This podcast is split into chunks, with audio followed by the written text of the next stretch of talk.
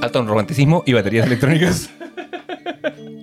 Qué sorpresas da la vida. ¡Qué sorpresa! Encontrarte en plena calle fue una chispa en mi equilibrio. ¿Estás en la cárcel antes? Que estalló. Te encontré un poco más flaco. Se a faltaron las cazuelas. Sí. Te creí asunto olvidado. Otra vez me. Puta, que cierta esta mierda. Te lo contaste más. No sé, a veces uno, a veces uno sube de peso, amigo. A veces uno No, te encuentra cosas encontré asunto olvidado, Ah. pero una vez más me equivoqué. Esa Ah, weá sí. está escrita en roca, en la piedra roseta. El undécimo mandamiento era Weón, no olvidarás a tu ex. Sí. ¿Cómo estás, Javier Isabel? Bien, ¿y tú? Fantástico. Oye, pero nos saltamos el coro. No, pero empezó a sonar. ¿Quieres que suba? A ver. Sí, por favor. ¿Verdad? Perdóname. Soy pésimo DJ. ¿Cómo Te va, mi usé. amor? Es que esto era un canto de barra a los ¿Cómo te 80. va? En Desde el segunda la te saluda entre tu En el silencio la pregunta entre yo. Neruda could never. Never. Sin, sin engañar. Porque a mi puerta el amor nunca volvió. Oh. Ya. Le, que- perdonamos que rompa el esquema de rima para decir que el amor nunca volvió. Eh, en los 80 cantábamos ¿Cómo te va, usted? ¿Cómo te va? Desde segunda te saluda tu papá cuando la U había descendido. Esa Ay, fue mi mi, mi- los hombres, weón. mi primer, mi primer, mi primer Arruinándolo contacto todo, con este. Oh, embelleciéndolo le da una capa más de significado. no, arruinando la weá hermosa siendo hombres. Hombres con NB. Claro, para que usted, hombre, con MB, de muy bueno, muy bueno hombre. Muy hombre. Muy bueno hombre. Igual haciendo un buen decente, si eso es ser buen hombre, no mandarse cagar. Uh, la wea, es fácil. Vive tú sin mandarte una cagada. A ver, ¿cuánto dura ahí? No, yo asumí que energía caótica, demonio de Tasmania es mi elemento. ¿Cachai? Así como. eh, pero, pero no. eh, lo digo. No, como, está bien. Esto es lo que hay a tener. ¡Ah! Ah, ah, asúbete. Lo querí, no lo querí, Sí. ¿cachai? Ah, Bueno. lo querí, ya bien. No lo querí, bien también. ¿cachai? Fantástico. Diría el demonio. Yo creo que el demonio de Tasmania sería el quinto integrante de este comité. Absolutamente. Podemos invitarlo un. Podría, sí, featuring el demonio de Tasmania. Sí. ¿Qué opinas tú de las lógicas capitalistas de la, la más reciente producción de los Warner Bros? Ah, mira, qué interesante. Fue. weón, sería bacán hacer un programa así. ¿Cachai que el, el fantasma de, de Costa a Costa? Esa Sí, weá de- Weón, hay un capítulo donde lo entrevista. no sabía, no llegué a eso. Sí, weón, es la raja ese capítulo. weón. Y el weón le dice, ah, mira, qué profundo, weón, así como, ¿cachai? Como que le, como que le cita Nietzsche, una weón así. como- Oye, hay algo que descubrí después de 40 años de vida y más. Bueno, mañana van a ser 42 a, a la fecha de lanzamiento de este episodio. Claro, bueno, esto estamos grabando el... Hoy día es viernes, esto sale el lunes. Sale el lunes 13, ¿qué te parece? Y, y tu cumpleaños el 14. Que Sí. vamos a celebrarlo en el próximo capítulo del comité, al igual que hicimos con mi cumpleaños. Sí, que lo po- a celebramos posteriori. a posteriori. Porque- sí. Y ahí yo voy a traer eh, todo. Drogas. O sea, ¿Bailarinas? eh, claro, stripper, no voy a, no voy, real. a traer unos gorritos, serpentina, Ah, gracias. eh, como fanfarria. Pues, y ah. tu regalo, Tan, tan. tan tan, que esperemos que llegue porque ha sido encargado. ¿En serio? Sí. Si no, va a ser eh, un- una Un- versión en miniatura del regalo. y para que se revele cuál es el regalo. Claro, claro. Oh, cagamos. Llegaron por nosotros, llegó la ayuda. No, era la. Era mi teléfono. Eh, bueno. ¿Por dónde empezar? Eh, ¿Cómo estuvo tu semana? Mira, tranquila, ajetreada por San Valentín. Hemos estado vendiendo muchas cajitas literarias en Felpecta con, con libros ad hoc para la ocasión. Chin, chin, chin, chin. Sí, cachín, Muy bien. cachín. Sí, eh, con pince gatitos y cosas alegóricas al, al día. Puta, Porque es un buen regalo. Viva San Valentín, entonces. Viva Sí. San Valentín, viva el dinero, viva el consumo. Y muerta el Estado de Israel. Maldito sea el Sí. Estado de Israel. Mal. Puta, qué buen meme esa wea. ¿Cómo estaba tu semana, Gaby? Eh, bien, ha estado tranquila, o sea, ha estado bien trabajada porque estoy trabajando mi tesis doctoral, entonces he estado muy como escribiendo y también escribiendo unas investigaciones fondar de unos libros, entonces he estado muy metida en, como que rompí la barrera de la mm, página en blanco Ya, sí. Y como que ya me lancé a escribir y cuando me lanzo a escribir como que ya no paro, ¿cachai? Esto Ya- es una no actitud- paro cuando me lanzo a escribir. Es una, es una actitud generalizada en tu vida. Una vez que me lanzo, no paro. Eh, yo creo que sí, weón. Eh, voy a anotarlo, de hecho, para verlo con la terapeuta cuando me vacaciones. Eh, pero nada, sí que he estado muy trabajando desde la casa y como contenta porque como que estoy escribiendo cosas que me gustan. De hecho, la otra vez me junté con la Nata, que es una amiga con la que estoy escribiendo uno de los libros que son estos proyectos Fondar. Ujú. Y como que mientras estaba escribiendo se me ocurrió como un poco la, la tesis del libro, ¿cachai? ¿Ya? Y cuando la leí dije, oh, me, como con conceptos así filosóficos importantes, y la leí, me quedo buena esta weá, como, porque es difícil cuando habláis de teoría, esa delgada, o, o no sé si es tan delgada la línea, porque se está como pintada con broche la weá, pero entre ser chanta y hablar como pura, así como la posliminalidad del sujeto eh, Sí, performativo, ah, claro. su propio peso, lo encuentra en el soporte, y es como, weón, me siento tan chanta que darle como un sustento teórico que no sea como ni fanfarrón, ni como citar weas por citar weas, sino que tenga como un sentido y que también eh, tu escritura tenga como un estilo propio. Entonces estoy contenta porque ha sido una buena semana ensayística. Fantástico, te, Sí. te felicito por aquel logro. Eh, Sí, eh, estoy eh, feliz. En efecto, no es un, no es un arte sencillo. El- No, para nada. O un oficio sencillo el de la escritura académica. eh, y porque abundan los chantas, es como una... Sí, po. Sí, no hay, no hay dos. Em, bueno, ah, no, pasado lista.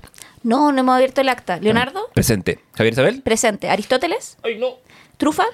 Anda por aquí, pero, no, pero se vio. Sí, no fue al baño, pidió un permiso. Sí, pidió permiso un, especial. pidió un pase. Sí, Pase- Sí, una justificación. una justificación. Em, bueno, esta semana lo que nos convoca es mi cumpleaños. Sí. Así que vamos a hacer las 14 mejores películas que han salido para mi cumpleaños. No, vamos a hablar de San Valentín Y de la y del amor. What is love? Dijera Hathaway. Sí. What is the, where is the love? Dijeron los, Black Eyed Peas. Claro.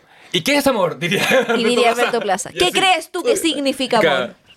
Para mí el amor no es así, porque Alberto Plaza... eh, Para mí el amor no es pa- pa- claro. Alberto Plaza ya estaba rechazando el año Sí. 80 y tanto. Ahí lo sabíamos, estaba, estaba oculto en su Leímos lírica. mal las canciones de Alberto Plaza. Igual Sí. que paja, weón, como, o sea, bueno, que Alberto Plaza se haya transformado en este ser tan facho porque tiene buenas canciones antes, weón. Como esa es muy buena canción. Bueno, eh, Y quedó cancelada de poder cantarla en los carretes medio copeteado, ¿cachai? Ya nadie la va así como, ¿qué crees? Como, no, no, pidas más de lo que puedo dar, tiene grandes frases, eh, No, tiene muchos one y ahora es Miguel, el que no quiere. Esa es muy buena, weón. Eh, Y además que es de nuestro target, porque es muy común que tú tengáis amigos que tienen hijos Claro. y se rejuntan con otro y es una canción muy apropiada para nuestra generación, a- weón. aparte que es como... Es, es- viejo para nosotros, pero es suficientemente viejo para apropiarlo vintagemente. Sí, exacto. Entonces es ideal, es como, bueno, Camilo Sesto, pero, pero Sí. era- estaba llamado a hacer eso, pero se nos tiró a facho. Yo creo que quizá el desamor lo volvió facho, porque que yo recuerde, en los 90, y eso también lo sé por el estadio. Sí, no era así, weón. Él iba mucho a ver a la U con su mujer que era eh, hija de Belisario Velasco. Mm. Entonces estaba casado. O sea, él era como concertación igual. Estaba casado sí. con la concerta. Sí, estaba casado con... Bueno, si, como... si, si estés casado con la DC, igual te puedes volver facho en cualquier momento. Sí. Es verdad. Pero bueno, pero se separó. Ese lugar liminal. Sí, Sí. ese lugar liminal donde el sujeto se cuestiona a sí mismo en su, en, su ontología. Sí. Pero bueno, después se fue, se fue a Miami, que capital del, del fascismo y de, los, y de los cocodrilos y la gente que fuma drogas, que no, fuma sales de baño. Y ahí terminó Y ahí de transformarse. Sí, sí. sí, es que Miami es... Yo no entiendo la fascinación del chileno con Miami. Yo tampoco, weón. Es, es el estado del que todo Estados Unidos se ríe y se burla y que es como la peor hueá posible. La gente, ah, estuve en Miami. Loco, ¿qué onda eso? Es mejor ir a la Florida que ir a Florida. A Florida, insisto. Pero bueno, hoy el amor nos convoca, ¿sabes? Sí, ¿Qué es el amor? Eh, mira, Mira, te la tiré suave. no lo sé. No, eh, mira, según Roland Barthes, ¿cachai? Y aquí un ensayo académico. No, eh, eh, puta, no sé qué. O sea, nosotros tenemos una hipótesis que no sabemos. ¿Cuál Claro. es? Pero como que no sabe, no podemos definir el amor porque creemos que no hay una definición unívoca de amor. Más lo reconocemos. ¿Sabemos Más cuándo- lo reconocemos. ¿Sabemos cuándo nos pasa? A veces sí, a veces no. Sabemos con qué nos pasa, a veces sí, a veces no. Y frente a esta forma unívoca pensamos en tres categorías, según una serie de películas que vimos que propusimos nosotros y propusieron también nuestros oyentes. Sí, bo- debo decir que una de nuestras oyentes, eh, le vamos a mandar un saludo cuando lleguemos a la película, eh, creo que nos propuso la mejor película de todas las Sí. que vimos. Y eh, dentro de esa como eh, precisamente mm, película o, o selección, eh, vimos como tres categorías. O sea, primero vimos las películas y después dijimos, bueno, ya cómo las agrupamos. Y vimos como tres categorías más o menos del amor. que eh, vamos a ir revisando, no voy a decir los nombres para no ir haciendo spoiler, y vamos a ir como a- presentando estas categorías que son formas de entender el amor Claro. y cómo algunas de estas películas se relacionan con esas formas. Porque en el fondo aquí la tesis es que no hay una definición unívoca eh, de qué es amor, como, como, como dijo Becker. ¿Y qué es poesía? Si eres tú. ¿Y qué es amor? Claro, Amor es. ¿Eres tú? claro. O no sé. será la persona que amas, que puede desaparecer, dijera Claro. Charlie. Entonces, la- esa es, es un poco cómo va a estar estructurada esta web. Sí, pero vamos a anticipar las categorías, ¿sí? No, no las digamos. ¿Tú vaya- decís que no? ¿Sí? ¿Tú las querías anticipar? Sí, porque me gusta girar el suspenso. Eh, a la, a la primera. Si yo gano, no la anticipamos. Ya, si tú de- ganas, la anticipamos. Esto es, eh, es suspenso radial. Sí, un, dos, tres, cachipún. Cachipún. Cachipún. Cachipún. Cachipún. Cachipún. Ah, ese. Cachipún. ¡Ah, gané! Oh, tengo que. Puta, ese- el cachipún que acaba de pasar con Javier hicimos cinco veces empate. Oh, palpico. Y que demuestra la persona que yo soy, que yo caché el patrón que estaba haciendo Javiera y dije, ah, sé lo que está haciendo. ¿Qué tengo que hacer? E hice lo contrario. En Y en cambio Javiera, Sigue el patrón. sigue el patrón. Porque así son los hombres. po. Tomamos la decisión equivocada y, y las mujeres se quedan ahí haciendo siempre lo mismo. Ay, ay, ay. que es lo correcto. En este caso sí, has ganado y por ende he perdido el derecho a, a voto en todo el capítulo. Bueno, vamos a partir con. No, Categoría solo, sorpresa solo en esto, solo en esto. No, nuestra primera eh, categoría es eh, la imposibilidad del amor. The impossibility of love. Pero las pusimos en inglés porque somos ciúticos. Súper ciútico, Sí. súper ciútico. Estábamos diciendo ya la segunda ca- categoría. No, no, no puedo hacer spoiler. Pero No. cuando lleguemos lo Ya. contaré. Ya. Eh, en esta encontramos tres, sí. a- agrupamos tres películas eh, eh, de las que vimos. Vimos eh, Con ánimo de amar, película china, dirigida por. eh, ay, se me va el nombre. Wong Kar Wai, pues, sí. Sí. Eh, encontramos Brokeback Mountain de, es de Ang Lee, ¿no es cierto? Sí, de Ang Lee. Y que también dirigió Sentido y Sensibilidad en la mejor versión de Sí, Jane Austen. me encanta esa Es mejor película. que el libro. Sí. Eh, y la tercera la voy a dejar al final, porque secreto, porque Sí. es la- que más nos gusta. Es la que más nos gusta, sí. Eh, ¿qué, te pasó, ¿Qué te pasó viendo con ánimo de amar esta vez, Javi? Yo esta vez, eh, bueno, ¿de qué se trata? Dame un poquito un, un sumario de qué se trata. Un Eh, sumario, bueno, en- se trata que en mil, bueno, una película del 2000, que como habíamos dicho, eh, está dirigida por Wong Kar Wai, que en general tiene varias películas que tratan un poco sobre amor romántico, viendo como sus, su cine, o sea, no es el único tema que trata, pero no sé, pienso en varias de él. Tú, tú dices 2046, por ejemplo. 2046, ¿Cómo se llama la que, la que hizo acá en, en, en- en Occidente? Con... Se me olvidó. Perdón. Bueno, ahí. pero mientras mi recordáis, está en el fondo que es- esta película del 2000 eh, trata la mm, historia, en el fondo, entre eh, un hombre, que es Tony Leung, y una mujer, que es Maggie Cheung, y que sus esposos, respectivamente, tienen un affair entre ellos. ¿Acaso historias de taxi de Arjona? Eh, el weón es muy parecido y ellos empiezan a juntarse y a conversar precisamente porque se dan cuenta que se lo están cagando y en esta eh, como reuniones esporádicas que tienen a partir de este episodio ellos empiezan a enamorarse La, peli- ¿cachai? la película era My Blueberry Nights con Jude Law y Lenora Jones. ah ya Esa es eh, su película occidental. y esa es como la, la ¿cómo se llama? La, el- el- la trama en el fondo Sí, la trama, una película que está filmada exquisitamente, con uno usa una paleta de verdes, dijo el Sí. Daltónico al principio, y, y bueno, y de y hecho, como de, y de rojos meos como pero cuando entra el rojo Sí. en, en la película es porque algo pasa. Eh, Eso es sí. muy- y eso ocurre como en el minuto 40, ¿cachai? No, al principio es puro verde, y después entra un rojo muy contrastante, tan contrastante que hasta yo me doy cuenta, y, y claro, hace mucha diferencia, pero y esto, en espacios muy cerrados, como con, hay una, como un como una claustrofobia, si se quiere, o una claustrofilia inclusive, Sí. eh, en, en, to- en- en los encuentros en hoteles y en piezas pequeñas. Es muy también, siento que esta, si no hubiera existido esta película, no existiría también como la de Sofía Coppola. De. Eh, ¿cómo Lost in? Translation, Sí, perdidos en Tokio. sí, porque, o sea. Me, no- encanta, me encanta que una película que se llama Perdido en la traducción tenga mala no, traducción. no, no parte, no, no parte de la misma premisa, evidentemente, pero son estas películas donde como que el amor es algo que se conversa, ¿cachai? Como que hay mucha teoría precisamente de enamorarse, ¿cachai? Sí, que es uno de los caminos al amor. De hecho, eso podría, cuando terminemos, podríamos revisar cuáles son los caminos al amor que encuentran los personajes en estas historias y por Sí. qué se cuentan estas historias también.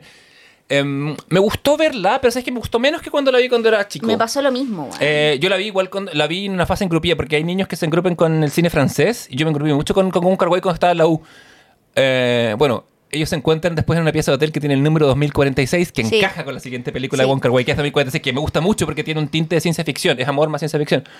Pero, habiendo dicho eso, no sé, algo, Igual- algo en la película como que no me movió. Igual yo creo que esta, porque yo fui categorizando, ca- weón, fui muy matea en este capítulo, tengo Los apuntes. lo- los apuntes de Javier los vamos a subir a Instagram. Sí. eh, Eh, y ustedes pueden hacer papers en base a estos apuntes. Eh, pero siento que esta no es una película sobre el amor, siento que esta es una película sobre el deseo de amar hasta lograr alcanzar el amor. ¿Acaso el ¿Cachai? título? Claro, Estar en el porque en el fondo como que ellos se dan cuenta que sus parejas lo están cagando y eh, no les pasa nada mucho. Claro. ¿Cachai?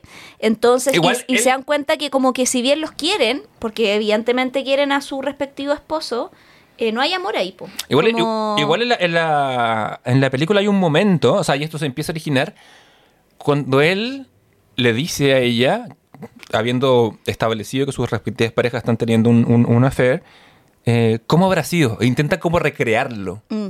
Que es O sea, una- se ponías- empiezan a hacer como un reenactment para ponerse en el lugar de sus parejas, Sí. imaginando cómo fue esta aventura, ¿cachai? Y porque la película deja fuera la aventura, po. esa es la hueá interesante. Sí, todo el rato. De hecho, no la muestran a ella, si no me equivoco. A, la- No. a la mujer. A él sí. Al, al Claro. marido de ella, porque, es su- porque es el jefe de él. Sí. Entonces, pero, pero ahí no. Pero claro, se genera. la- ella solamente se escucha su voz, lo cual es muy, muy interesante. Bueno, porque no es importante en la película, claramente. Pues no, no es una, no sé, por ende, no es una película que trate de las infidelidades como tal, Claro. sino de qué pasa con el, con el colateral de la, de la infidelidad. Claro, y lo interesante es que si esta película, y ahí tiene muy correlato también 2046, que es la que sigue, si esta película es como una película sobre el deseo de amar más que sobre el amor, 2046 viene como con la tesis siguiente que decir como entonces el amor es solo una cuestión de tiempo, porque si está el deseo, tiene que llegar a su consumación también en algún punto. Claro. ¿Cachai? ¿Es el amor tiempo más deseo? Yo creo también, pues, pero en el fondo Parte. como en, en ambas películas eh, aprendemos, yo creo que una cosa de los personajes, que su gran y verdadero amor siempre sucede a medias, nunca un amor que está completo, ¿cachai? Sí, el- eso también creo que bueno, va a ser una va a ser un tópico transversal, bueno, a nuestra experiencia y a todas las películas que vamos a ver, qué pasa con, con los tiempos y la orgánica de las personas, porque al final del día el, el amor es aquello que nos junta con el otro eh, y a veces no estamos tan listos pues, para encontrarlo, ¿cachai? Yo siento que en ese sentido que, que- que la- las relaciones humanas son, no sé, como las relaciones vegetales, como tienen un punto de madurez Sí. y a veces chocáis te encontráis y te, y te amarráis a alguien que no está listo para ser amarrado o no. Claro, y al final, en el fondo, este deseo a medias, ¿cachai? Porque un amor que no logra consumarse finalmente es lo que condena a ambos personajes a la infidelidad, a la, perdón, inf- infi- infelicidad, ¿cachai? Claro, la, no tanto, no tiene que ver con, con lo que ellos viven en sus matrimonios, sino con lo que pasa, con lo que pasa, o no pasa más bien fuera del matrimonio. Claro, lo, lo que pasa entre ellos, aunque al final igual es medio ambiguo lo que pasa entre ellos, ¿cachai? Como... Sí, a mí me da la sensación. Spoiler alert. Pero una, bueno, para una película que tiene Sí, 15 no años, cuenta al final, sí. Eh, me da la sensación que él llega y ella se fue, ¿cachai? Como o que sea, llega sí, a po. tiempo. Claro, y- llega a tiempo, esa es la weá. Lo cual lo manda a, a, a lucubrar sobre el tiempo en 2046. Exacto. Em, qué buena que es 2046. O sea, creo, no la he vuelto a ver desde Sí. mi época en grupía, capaz que la vea y me decepcione. Y bueno, al, al final también el personaje de León, que es el de él, está como cuando está con el amigo en Singapur. ¿Verdad? ¿Te acordás? Sí. Y puta, esa parte bonita que le dice como que él tiene un secreto. Como... Y también ahí me pareció interesante eso, que está también mucho presente en este tipo de películas como el amor como un secreto o como algo que uno no cuenta, que lo vamos a ver de hecho en la película final De este eh, bloque. de este bloque, de que el amor es eh, ese amor como un verdadero, así como ese, como el amor, como ese amor en estado primigenio, es como una weá que uno tiene que conservar como en una cajita, ¿cachai? Como para que no se pierda, para que no se olvide, para que no se rompa. Y ese secreto, o esa rememoranza o nostalgia al secreto, es lo que pese a la infelicidad de los personajes, eh, les permite seguir viviendo, ¿cachai? Como el recuerdo de aquello, ¿cachai? Ojo. Basta para seguir. Ojo al lapsus lingüe que tuviste de decir infidelidad en vez de, inf- en vez de infelicidad. ¿Me estás queriendo decir algo? Ah. Que- es que estoy teniendo otro podcast, ¿sabes? Estoy en vivo. Tengo otro comité con otra familia. Eh, no, pero no, porque te, en algún momento cuando estábamos tirándonos mensajes de texto, SMS, manda la palabra amor al SMS. eh, Al 100, 100, 100. Claro, y lo encontrarás de haberlo hecho hace 20 años y ahora estaría casado. Eh, lo que hay ahí es una... Te dije que hay un patrón, te dije como que fíjate que las películas de amor juvenil, el tema es como los huevonados que son los jóvenes, que está muy bien. Y por otro lado, las películas de amor maduro siempre tienen infidelidad, como, los, como que los grandes amores eh, tienen amor más secreto y el secreto se expulsa mediante la historia. Mm. ¿Cachai? Y, la histo- y, que- y al final yo creo que podemos redondear de qué constituye una buena historia de amor. Pero claro, el, el elemento secreto o el elemento como que, que es que vale la pena transgredir la norma social, desde Romeo y Julieta en adelante, eh, eh, tiene es un, es un peso, un factor de peso. Pero también ahí está el rollo también del tiempo, porque en esta, eh, para volver a lo que estábamos hablando, esta escena final donde él le dice como tengo este secreto y lo voy a dejar en el hueco de un árbol, o en un- que en realidad no es un árbol, porque están como en un monasterio, como en Camboya o Singapur por ahí. Sí, no me acuerdo, pe- pero sí. Pero, eh, pues, pero la metáfora es como tengo este secreto, lo voy a poner en el hueco de un árbol y lo voy a tapar de barro para dejarlo ahí. Pero ahí en fondo es como que al esconderlo, que es como un poco las cápsulas del tiempo, que es cuando hacen estas jugadas muy gringas como de sacar cosas y sacarlas 20 años después, como que dejáis el amor suspendido el tiempo. Entonces es interesante que pareciera, y lo vamos sobre todo en la última película, que para que este amor en el fondo como que eh, viva eh, con esa intensidad, ¿cachai? En la que viven los protagonistas y lo recuerdan, tenéis que dejarlo suspendido el tiempo, ¿cachai? Fuera, el- fuera de la normatividad del tiempo, ¿cachai? Quizás suspendido en el momento del amor máximo. Claro. Porque ¿qué pasa si, si los personajes se juntan y viven? Que lo vamos a ver más adelante eh, en, en la última, última película, Sí. de hecho. Si los personajes viven lo suficiente para contarlo, eh, se pierde la intensidad, po. inevitablemente. Inevitablemente. Inevitablemente. No, no, esa es la naturaleza de, de toda experiencia humana. Pero a propósito de secretos, tú me vas a querer contar un secreto que yo no he visto. Secreto en la montaña. Así es, no la vi porque es una película para Pitbull gay. No, porque me quedé justo, no la vi en su momento, Sí, debo pero decir, sí y, me, la que- viste. y me quedé abajo. Nu- ¿Nunca la has visto? Nunca la he visto. Ay, no la alcancé. Sí, por... ah, yo pensé que la había visto y no la había alcanzado a ver para ahora nomás. No, no la he visto nunca. Ah, bueno, esta es una película, Brokeback Mountain, que fue dirigida por Ang Lee y que se basó en un cuento homónimo de la Annie Ujú. y que se estrenó en el 2005 y la película, bueno, tuvo, le fue bastante bien, tuvo ocho nominaciones al Oscar, eh, como que fue como una de las grandes películas de su año.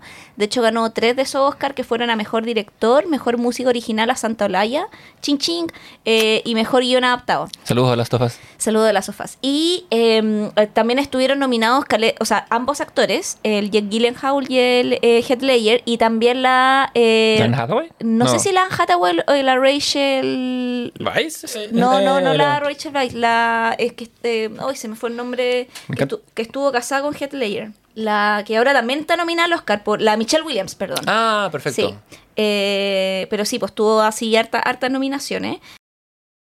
Ya, eh, bueno, y el- la película se trata de la historia de Ennis Del Mar, que es el personaje de Heath Ledger, y de Jack Twist, que es el personaje de Jake Gyllenhaal, y que son dos jóvenes como vaqueros que en, eh, se enamoran en el verano de 1963. Yo no me acordaba que esta weá era como medio de época, como que, o sea... Sí, es que, Y- es que los vaqueros son iguales en todo Weón, tiempo. pues sí, es como medio temporal, pero claro, es de época. Y me- estos locos se van como a pastorear ovejas en la montaña Brokeback, que una que supuestamente queda en el estado de Wyoming, que es una como es un lugar ficticio que aparece en la película. Y la película narra precisamente que en este encuentro, donde ellos tienen que ir a la montaña profunda, como donde no hay ningún ser humano, a pastorear esta oveja en una pega muy como de, te- de temporero, ¿cachai? Que era como que llegaron como, weón, tenéis pega, sí, tengo pega, es para dos personas, acá hay uno, acá hay otro, y ya sean juntos, no se cachaban. Y en este como fin de semana en la montaña profundo pastoreando ovejas, eh, tienen como un, eh, o sea, primero parten muy así como ah, amigos, ¿cachai? Y tienen como un eh, encuentro sexual, ¿cachai? Y que a partir precisamente de este encuentro no solamente es como que tengan un encuentro sexual, sino que además como que descubren el amor entre ambos, ¿cachai? El amor entre hombres, dijera Platón. El amor entre hombres. Y precisamente la película narra la historia de sus vidas desde ese punto en adelante y también de sus matrimonios, de sus hijos, de sus divorcios y de cómo ellos mantienen esta relación oculta en paralelo por 20 años. Ah, ya se desarrolla una relación en paralelo. Hay... Sí, se relaciona, Ya, pero también, por perfecto. ejemplo, eh, la, eh, la película creo que ahí es como interesante que eh, tienen una... Cuando Ennis le dice como, this is a one-shot thing we got going on here, cuando en el fondo ellos están juntos y el personaje Gyllenhaal le, le responde, it's nobody business but us ola- solamente. Y ahí le dice como, Ennis le dice, you know, I, I ain't queer, como yo no soy queer. Y Jack le dice me neither. Entonces, como que a partir de esa. El primer no homo de la historia. Claro, a partir de esa como disquisición empieza toda la película también porque el personaje de Ennis del Mar, Ujú. que está casado con la eh, Michelle Williams, que de hecho después ellos terminaron siendo pareja después de esta película, ahí se conocen y terminan, y, y también eh, Jake Gyllenhaal se hizo muy amigo de Heath Ledger, de, ello- de hecho él es padrino de uno de sus hijos que tuvo Michelle Williams, como que el, el equipo de actores se hicieron muy amigos entre ellos, ¿cachai? Eh, como que fue una película que ellos contaron que fue muy bacán, muy bonita de grabar. Em, y, y que, que en general yo he escuchado mucho ese comentario de gente que trabaja con Ang Lee, que parece que él logra Sí, como ha- hace- en todas sus películas como una weá como puta, este weón es bacán. Es bien querido, ¿sabes? Sí. Que yo he he estado leyendo, en, como, te, como sabrás, y como los auditores también saben, estoy leyendo los diarios de Alan Rickman, y él cuenta que, bueno, que la Emma Thompson se lo presenta, Mm. y conversando con él, y Alan Rickman es súper categórico en su apreciación de, de todas las personas con las que trabaja, inclusive sus amigos, muy así taxativo. Y Dan Lee habla muy bien, como Mm. que, como que feliz trabajaría con él de nuevo. Dice como, como que cuando que, que fue a ver como, como Ang Lee recortaba la película y la editaba de nuevo. Y bueno, que sorprendí. Y bueno, todo lo que hace Ang Lee es poesía, dice en un momento. Sí, es que yo creo que es una persona muy sensible, ¿cachai? Bueno, la película tuvo harta polémica en el sentido que es como gente hetero, eh, como a- el fondo... Como el eh, epítome de la masculinidad, que es el vaquero. Claro, y, En este y también, pero más que del tema que se trataba, es como que en el fondo es como gente hetero hablando sobre un tema queer, ¿cachai? Eh, Ah, y entiendo. hombres hetero en el fondo, como en el fondo Ang Lee, ¿cachai? Como estos eh, Jane Gyllenhaal y Heath Ledger. Ahí podemos tener discusiones eternas de hasta dónde están los límites de la actuación, que también ponte tú se ha hablado en relación a la representatividad trans en el cine, que también Kate Blanchett dice como, bueno, onda, como que no pueden haber límite en esta weá, ¿cachai? Como que ahí hay varias como discusiones al respecto, pero lo interesante es que la película toma precisamente como este epítome de la masculinidad, porque por ejemplo el personaje de eh, Ennis del Mar, que es el que hace Heath Ledger, él eh, solamente tiene eh, una relación con el personaje de, de Jake en el fondo. Y que lo y que se ven una vez al año para pescar o sea tienen como agendas mm, a medida que va avanzando su vida él tiene dos tres hijas eh, Jane tiene un hijo también con el personaje de Anne Hathaway que es con quien se termina a casar y van teniendo también no solamente vidas distintas porque el personaje de Denis del Mar el loco siempre está peleando con las lucas versus el personaje de Jake que se casa con la hija de un guan que tenía una concesionaria de auto y él era como el vendedor estrella y termina como trabajando para el suegro y enriqueciéndose también y teniendo una vida como mucho más ostentosa, despreocupada en términos de Lucas que la Ennis del Mar que Jake le dice como, pero weón, vámonos este fin de semana no sé qué y tienen de hecho una pelea que le dice como, weón, estoy separado, tengo que pagar una weá que se llama manutención, no sé si la conoces, ¿cachai? No puedo dejar este trabajo porque él además nunca sale de tener trabajos esporádicos, ¿cachai? Claro. Entonces tienen como esas discusiones muy domésticas, decir como, puta weón, nunca salimos, y es como, puta weón, onda, tengo hijas, tengo que trabajar, tengo responsabilidad, no, no tengo tú, ¿cachai? Fortuna, o no tuve tu suerte, ¿cachai? No tengo esta despreocupación de tener un suegro rico, ¿cachai? Eh, entonces esas disputas domésticas se meten y también lo interesante es que el personaje de Ennis del Mar est- establece solo una relación con, con el fondo con Jack, no se involucra con otro hombre y nosotros a lo largo de la película se nos da a entender que el personaje de Jack eh, se pega como sus viajes a México, sus viajes loco, loco a México como para estar con hombres, ¿cachai? Con Dani Trejo. Claro, entonces Eh, como... Y es una weá que le sacan cara, ¿cachai? Y Jack le dice, yo no soy como tú, yo no aguanto solamente estas salidas como una vez al año, cada dos años, ¿cachai? Como no puedo esperar tanto tiempo, como... eh, y le dice como, necesito más, ¿cachai? Y va a tener estos encuentros en el fondo como con otros jóvenes. Y también está la weá del miedo, como de que sean como pillados, ¿cachai? Como, y sale la imagen precisamente de... eh, Pillados en, en- en- en doble naturaleza, por, Claro. porque están siendo infieles uno, eh, y por... eh, Pero más por que que sean infieles, como que Sí. los pillan de que en el fondo como que son pareja, ¿cachai? Porque hay una imagen precisamente que el, el- el papá de uno de ellos, eh, que creo que la cuenta el personaje de, de Ennis, que era como su gran miedo, ¿cachai?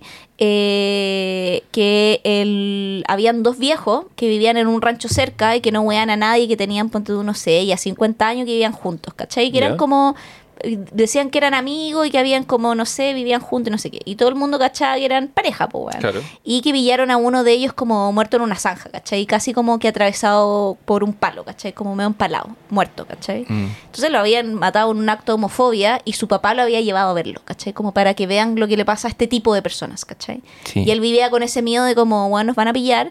Y el personaje Jake Gyllenhaal, en teoría, nos dicen que muere en una pelea como en el límite de México, ¿cachai? Como, y lo matan a golpe en el fondo por gays, ¿cachai? Sí, como no, no, no lo indican, pero como la Anne Hathaway es la que cuenta lo que pasó y dice él quería que tiraran su ceniza en Brokeback Mountain, pero como no sé dónde queda esa weá y pensé que me estaba weando, está en el panteón familiar, ¿cachai? Claro, ahí, eh, bueno, el, el, el crimen de homofobia lamentablemente es una hueá que, que persiste hasta el día Hasta de el hoy. día de hoy, ¿cachai? Entonces, como ahí precisamente aparece que ese gran miedo que tenía Annie se consuma en el personaje que es su amor, ¿cachai? Eh, y que es su amante, que es el personaje de Jack, que nunca nos lo muestran, ni nos lo dicen explícitamente, pero se da a entender en el fondo que el weón muere por un ataque homofóbico, ¿cachai? Y también ahí, eh, como su misma esposa se van también, ambas se enteran, porque de alguna u otra manera, si bien él siempre se mantiene casado con la Anne Hathaway, se da a entender que ella también cacha en la weá que anda, pero como que se hace la weona y como que para mantener la apariencia.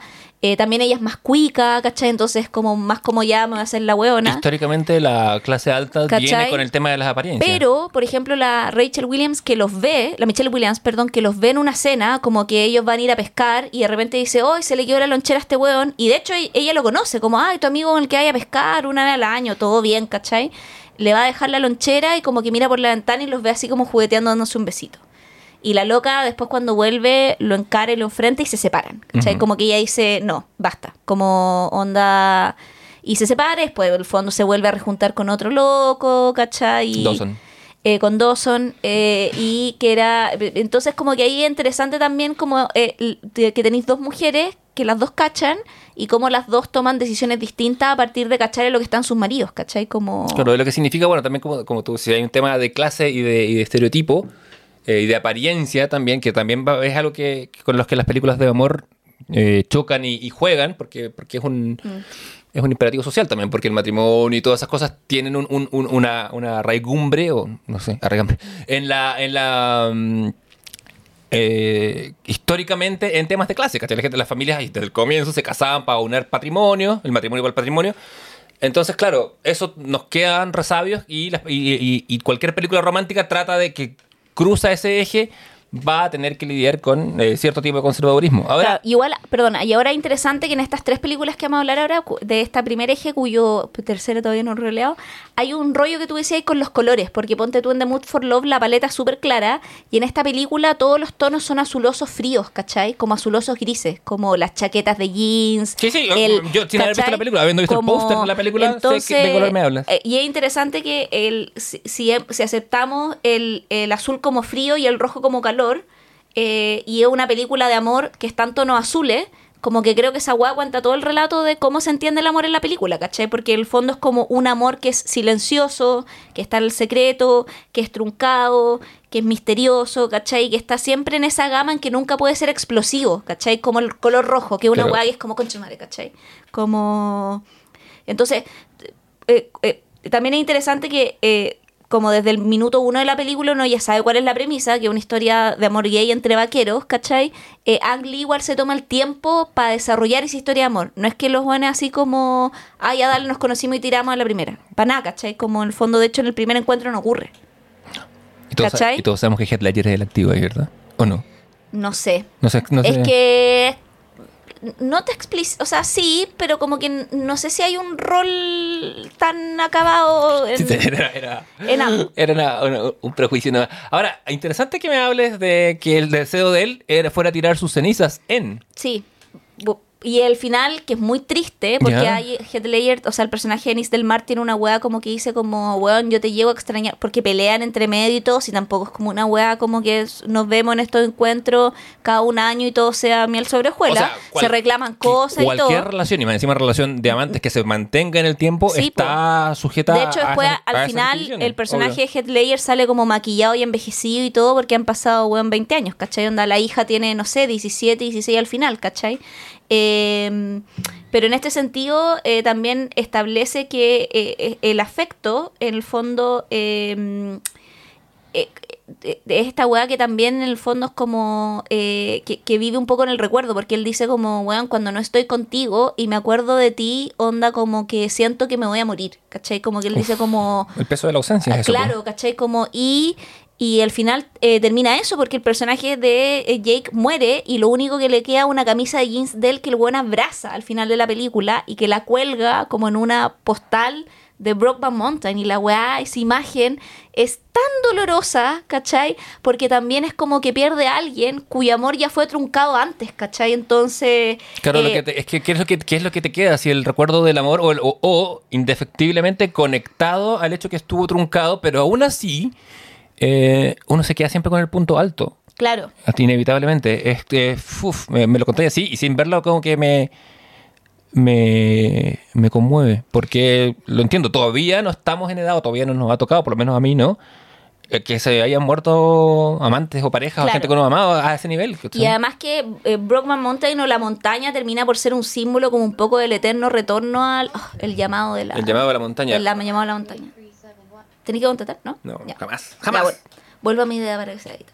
Y la, como que Brokeback Mountain se transforma como en un símbolo, ¿cachai? Como un poco del eterno retorno a ese lugar que es como, al lugar como arcádico del amor, ¿cachai? Como, eh, y que también es un lugar de exilio para ellos, porque en el fondo como, eh, como personaje, o sea, como en el fondo, al ser unos amantes homosexuales, están en el lugar más agresivo, que es como el country vaquero norteamericano en los 60, precisamente para la comunidad homosexual, ¿cachai?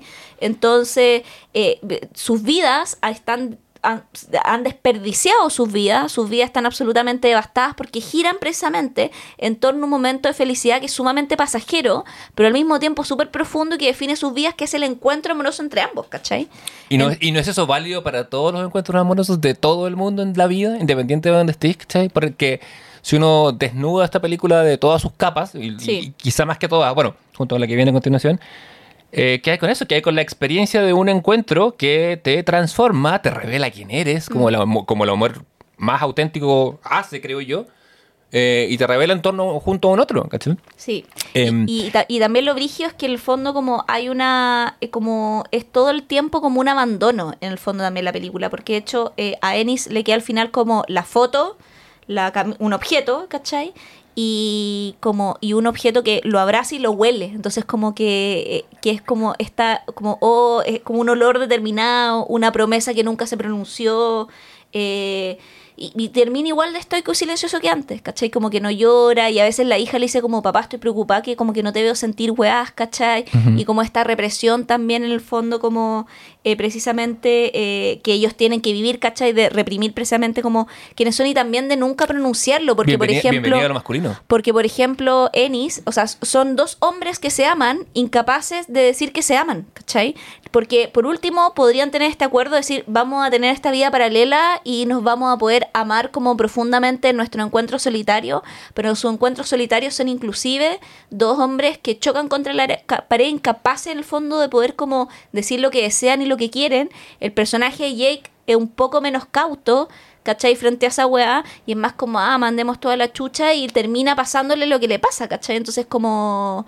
Es ahí también como, eh, weón, súper lapilado al final, o sea, como que es una, es una película muy bonita, pero lo más triste que la reconcha tu madre, ¿cachai? Bueno, es una película que tiene el medio oeste americano, tiene encuentros eh, pasajeros y tiene cenizas, eh, tiene fotografías y cenizas esparcidas al final. No, pues no la esparcen. No, pues no es que eso es lo más triste, ¿cachai? Que ni siquiera el weón puede cumplir su deseo de muerte, Claro, es que me, Porque- me confundí con otra película que tiene las sí, cenizas po- esparcidas. por- porque él dice como la Anne Hathaway, el personaje que la- eh, su personaje está casado en el fondo con, con Jake, eh, que interpretado por Jake Gyllenhaal, ella dice como, ah, Jack me pidió que le tiráramos su ceniza en Brokeman Mountain, pero no sé dónde queda esa weá y conociendo a Jack creo que me está agarrando para el hueveo y me quería tener como buscando un lugar que no existe para esparcir sus cenizas, ¿cachai? Como que ella, o sea, entiende que el lugar existe porque se lo hizo el personaje de Ennis. y Aparte que cacha- vivió con él y él se Claro, iba ahí todos los años, no vamos. no y es- cacha que ese lugar es como, eh, ¿cómo se llama? Es que en realidad dice me voy con Ennis, como que yo creo que en el fondo ella cacha que podría ser un lugar real, pero también un poco como, no sé si es su venganza, pero es como le da paja en el fondo como eh, buscarlo o, o ir a dejarlo ahí, ¿cachai? es Como... todo el rato, sin haberla visto, te digo, es todo el rato su venganza. ¿Cachai? Es todo el rato su venganza eh, también, sí. como diciendo como ya, como eh, no, que- ¿querís descansar en este lugar con este weón? ¿O descansar en el lugar donde fuiste feliz con este weón? No te voy a dar el gusto, ¿cachai? Sí, como no, una no voy, a wea hacer, así. no voy a hacer el esfuerzo de cumplir con esto. Y tú lo oís porque la Hathaway no te lo dice, pero la manera que actúa, porque actúa toda la weá como diciendo que como que su corporalidad gestual es todo el tiempo como que no le importa, pero tiene todo el rato los ojos llorosos sin derramar lágrimas, ¿cachai? Que una weá interpretativa que solo Anne Hathaway puede lograr, ¿cachai? Nuestra Eh, princesa. Y por, de siempre, de y pero eh, y ahí Jake, eh, per- perdón, el personaje de Ennis cacha toda la guapa. Y Sí. se va hecho mierda. ¿Cachai? Onda. Se ha hecho mierda y, y tú te has hecho mierda con él, ¿cachai? Onda como. Entonces es interesante que hay como. eh, hay una valorización todo el tiempo como de la masculinidad, pero que también en el fondo utiliza eh, lenguajes, ¿cachai? Eh, como de el pragmatismo masculino a lo largo de toda la película, ¿cachai? Como esta weá de ser pragmático, de como poder ser poco abstracto, que cuando ellos no entienden una weá quedan como perturbados, ¿cachai? Porque no pueden, como el pragmatismo del lenguaje tan definitorio del hombre y sobre todo de los vaqueros, que son como buenos Sí. concretos, ¿cachai? Totalmente. Entonces, como, eh, no sé, como que te- yo encuentro que una, ¿sabes que ahora que la vi, eh, me gustó más que la vi la vez anterior? Como que pude, Mm. como que la primera vez te que hay como con la historia de amor, triste y todo, pero después, ahora la segunda vez que la vi, creo que había una reflexión también sobre lo que tú decís que es el discurso de eh, cómo ama la masculinidad, ¿cachai? Hay, hay bastante de eso, de, de- de una cierta masculinidad que todavía perdura hasta el día de hoy, eh, por todo lo que me he contado, como tiene que ver eso, la, la- vivir sin un lenguaje para expresar una, una pasión que te desborda, Claro. te genera ese tipo de, de intensidades y emociones, ¿cachai? Eh, no- que van más allá del mero secreto. Claro, y lo interesante es que, que eh, yo creo que es una operación polémica y que es la operación que también en el fondo fue un poco polémica en su minuto, pero que yo ahora defiendo con el tiempo. Ujú. Es que creo que al sacar la película precisamente realiza una inserción de la posibilidad de que exista un amor homosexual que se aleje como de la demanda del gremio LGTBQ+, ¿cachai? Y que equivalga a la misma desesperación que siente un amante eh, en De cualquier cua- historia de amor. De, de cualquier ¿Cachai? sí, sí. Entonces, esta, como que alguien dijo como, ay, la audacia, esto de heterosculiado. La audacia precisamente de ejecutar esta operación eh, neutraliza de alguna manera eh, la marginalidad también cinematográfica en la que ha estado como el amor gay en el cine, ¿cachai? Porque lo pone... Lo en pone, la- lo pone en un lugar en que todo el espectro eh, de, orientaciones sexuales, en que todo el arco iris se puede sentir identificado, bueno, salvo la gente sexual, pero bueno. pero pero Claro. sí, esta- es, como, es como el capítulo 3 de The Last of Us, que nos presenta una historia de amor gay con la que no tiene. Tenemos que acabar con eso, de nuevo, con, el- con la tontera de, de- de que si yo no veo que el person de poder identificarme con un personaje que tiene una orientación sexual distinta a la mía, Exacto, lo cual la, me la lleva a la película, empatía. la película apunta a eso, porque yo en el fondo que soy eh, eh, hetero y una mujer cis, veo la weá y, y, y- y encuentro que esta historia de amor, weón, es tan terrible que termino, weón, así para el pico y eh, tiene cero punto de identificación con mi posibilidad de historias de amor. Porque yo no tengo que ocultar nada de eso, ¿cachai? Pero, pero pese a no haber una identificación biográfica con los personajes, lográs identificarte con ellos, ¿cachai? Y creo que ahí está el valor de la película, que ahora que la vi de nuevo dije, ¡ay, weón! Puta, bien Ang Lee, weón, ¿cachai? Sí, como, lo- lo y que en su bien. minuto la encontré un poco sobrevalorada, ¿cachai? Como, pero ahora que la vi de nuevo, o sea, no sobrevalorada, la encontré una buena película, pero para tener ocho nominaciones en el Oscar, lo encontré mucho. Bueno, han pasado los años por ti también. Sí, pues, pero ahora que la veo, digo, weón, es una muy buena película, weón. A eso me refiero, ojo que yo creo que lo vamos a, a- a vivenciar en todos los. Me llaman. Te llaman. Me llama. ¿Te llama el amor? Me llama el amor. No, Voy corriendo a responder. ¡Ay, no! Ya, volví después de escuchar el llamado del amor que se me escapó por muy poco. Bajé y había partido en auto. Oh, te pasó un In the Mood for Love. oh, si, oh, si se quiere, también. Nuestra película Star Estrella Ay, del bloque, que es la sí. que más nos gustó de todas las que vimos esta semana. De este primer bloque de, de películas, que son. Yo diría que el de todos. Sí, o sea, inclusive. la que Pero- más nos gustó. De este bloque general, de- pero del amor de- de este- imposible. del amor imposible. ¿Y cuál es, Leo? Son los puentes de Madison, The Bridges of Madison County. ¿Cachai? Esta fue la primera que vi de todas las. eh, nuestra selección. Yo vi la segunda, es la segunda que vi, la vi el mismo día que la última película de la que vamos a hablar. Y terminé sin abuelos lagrimales. Mm. deshidratado. sí. Sí. Bueno, me, sí. me encontraron más flaco, pero era porque había llorado toda la tarde. Decir que esta película viene de, de uno de nuestros oyentes. Sí. Fue sugerida cuando preguntamos La sugirió una amiga mía, la Domi. Te la debería presentar porque es abogada, para que ya ahora que empieces a tener amigos con Sí, profesiones, favor, con- weón. amigos con títulos y no grados. O sea, quiero mucho a mis amigos, pero necesito más. más, Necesito amigos que me puedan necesito otros amigos también. Claro. te, mm, Eh, bueno, The Bridge of Madison County es una película del 95 que es dirigida y protagonizada por Clint Eastwood. Es una película de muy poquitos personajes, eran cinco a lo largo, seis de toda la película. Sí, tiene dos ejes. Eh, un eje pésimamente actuado. Oh, igual la wea mala, que, sí, bueno, vamos a más hablar mala, de eso. Y otro, y otro excelentemente bien actuado, una wea así. Y una adaptación de la novela homónima de Robert James Waller. Es interesante que casi todas estas películas, de las salvo yo que diría como en The Mood for Love, que es como un guion original, eh, son como adaptaciones, o bueno, 500 de... No, esa también está basada en una novela. Eh, Sí, sí. Que yo diría que es original, pero bueno. No, eh, está basada de hecho en... ¿o no? Ah, no, esa es guion original, tienes razón. Sí. Pero hay solo dos de guion original y muchas están basadas en novelas, ¿cachai? Como de hecho las más icónicas. Bueno, pasa. eh, Todo como, bueno, la, la narrativa de la, del romance es una wea así enorme, ¿cachai? Como Sí, lo que pasa es que uno te consume poco esa wea, en general. Uno tú como yo, porque los lectores de O 40 sea, ya en el sí, mundo po, no, son decir. pero nosotros, yo no sé, como el amor en los tiempos del cólera, como que creo que es la wea más romántica que me leído. a mí me pasa, me pasa cuando me piden que recomiendo un libro de amor. Como ese estilo que, de amor, claro, como... que, que me quedo pillo porque... Porque, no sé, de repente tú decís como, ah, podéis pensar, no sé, eh, Zambra, está la, pri- la o primera, ¿cómo se llama? Eh, Bonsai. Bonsai. Tú decís, ah, una historia de amor, pero tampoco no está, ¿cachai? Como que uno lee más esas novelas de amor, sí. ¿cachai? Como no una como de este tipo. Pero bueno, está basada en la novela de Robert James Waller y el filme explora la relación de un fin de semana de cuatro días, en estricto rigor, entre Francesca, que es una ama de casa eh, también del sur estadounidense, Más italiana de origen, de ahí Claro. su nombre y todo, eh, interpretada a la perfección con Meryl Streep, que te, Sí, te hace toda la película, el acento de una persona. Bueno, estuvo nominada al Oscar, no lo ganó, pero estuvo nominada al Oscar por esta película. y con justicia. que fue la nominación que tuvo. Como decía, hace a, a la perfección el acento de una persona que creció en Italia, le queda una pizca de acento sin ser exagerado ni tampoco un inglés perfecto y le sale increíble. Sí. O sea, solo desde lo fonético ya Oscar para ti. Y en la relación de ella, de Francesca, con Robert Kincaid, que está interpretado por, magistralmente también, por eh, Clint Eastwood, eh, que es de profesión fotógrafo. Sí, fotógrafo de la National Geographic Sí. que va, eh, se pierde, de ahí ten- vamos a tener una constante, que es el azar en el encuentro con el otro, el, Sí. el- el amor como algo fortuito, y pidiendo direcciones para dónde llegar, porque hasta una época pre-Google Maps, de hecho, en la época de Google Maps esta película no habría podido suceder.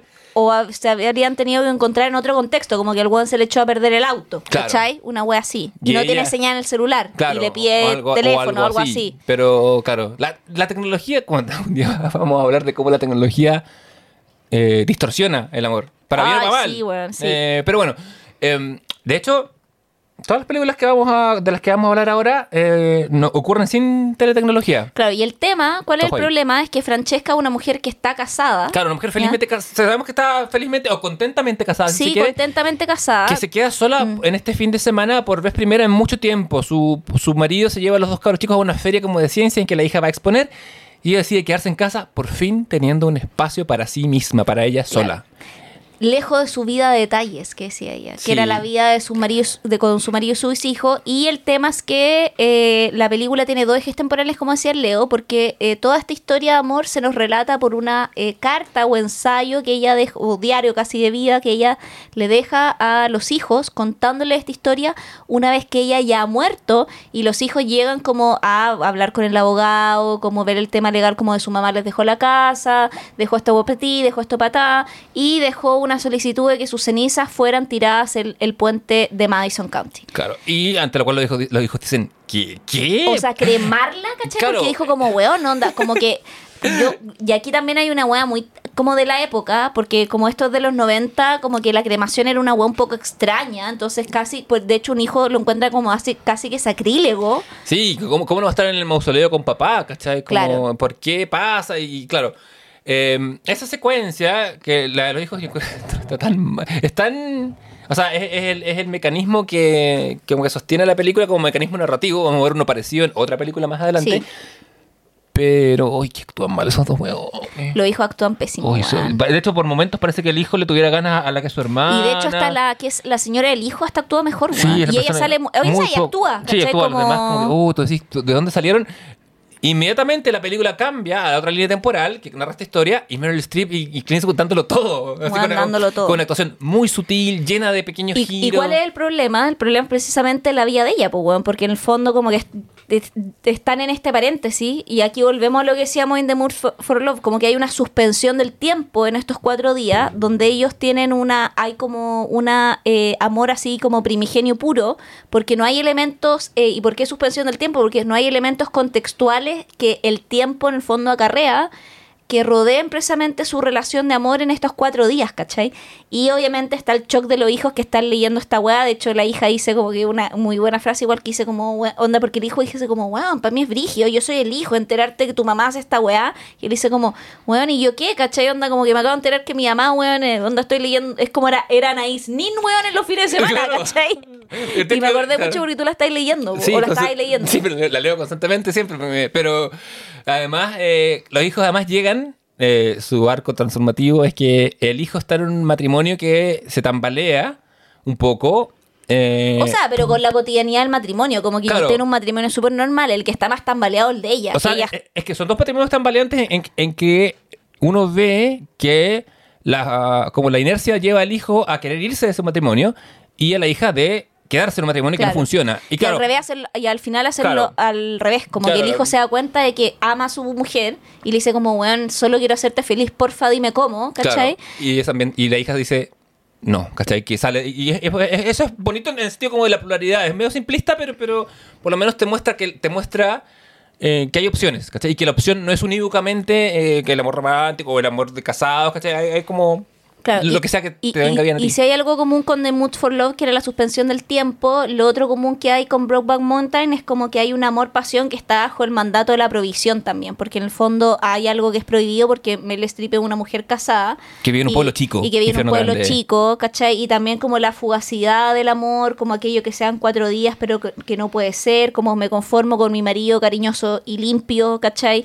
Y también en este pueblo donde ya hay una adúltera, que de hecho es como, weón, eh, excluida y excomulgada casi el pueblo, o sea, si llega a tomar un café y no la quieren atender en la weá, y Meryl Streep eh, después en el fondo se termina siendo hecho mejor amiga de ella, ¿cachai? Claro, como... le, le tiende una mano solidaria. Y, y terminan siendo prácticamente hermanas, porque de hecho en- cuando tiran la ceniza, ella está en el puente, Claro. ¿cachai? Como, y le cuenta toda la historia y, y te- termina por ser su confidente. Bueno, de hecho, de hecho, cuando parte la película la mencionan y los, y los hijos dicen, dicen, va, ella, así como, ¿por qué? ¿Cachai? Porque, porque también se muestra que fueron, se volvieron mejores amigas. Es un momento muy interesante, Mm.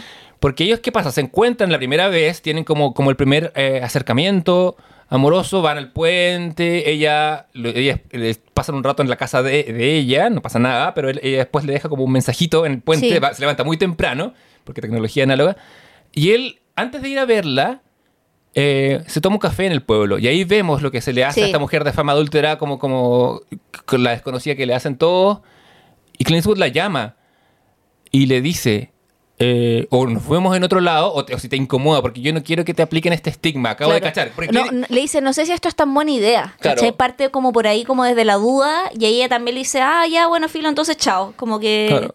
Pero porque, porque Clint Eastwood acá es el hombre del mundo que ha, que ha recorrido todo, pero que no, que, que no tiene una. que no ha encontrado un amor que lo haga, que lo aterrice, que le haga querer tirar raíces, ¿cachai? Pero también es interesante porque él dice como raíces, pero por otro lado dice como, porque ella le dice como, ah, pero tú has conocido muchas compañeras y Claro, todo. y claro, él- como que tienes muchas amigas en cada puerto. y él, y él la atesora, como que dice sí, onda. Pero no, no, no, ¿cachai? Como que también gu- guarda como un recuerdo bonito. No dice como sí, han sido insuficientes, no dice sí, No, y fueron lo que fueron, ¿cachai? todo- todo bien con Clint aquí. Y la, y la atesoro por, lo, por, por quienes fueron en ese momento. Y esa es bacán también, que el weón no dice como, ay, sí, y no ha sido completo, por eso no me he quedado, como que no las ve el fondo, como que dice que fueron momentos que fueron. Y eso también asegurar, dudar a Meryl Streep de decir como, yo soy entonces también un momento más. Claro, se lo pregunta. Y él, Claro. y él le dice algo que es cierto. Le dice, tengo una certeza que solo se tiene una vez en la vida.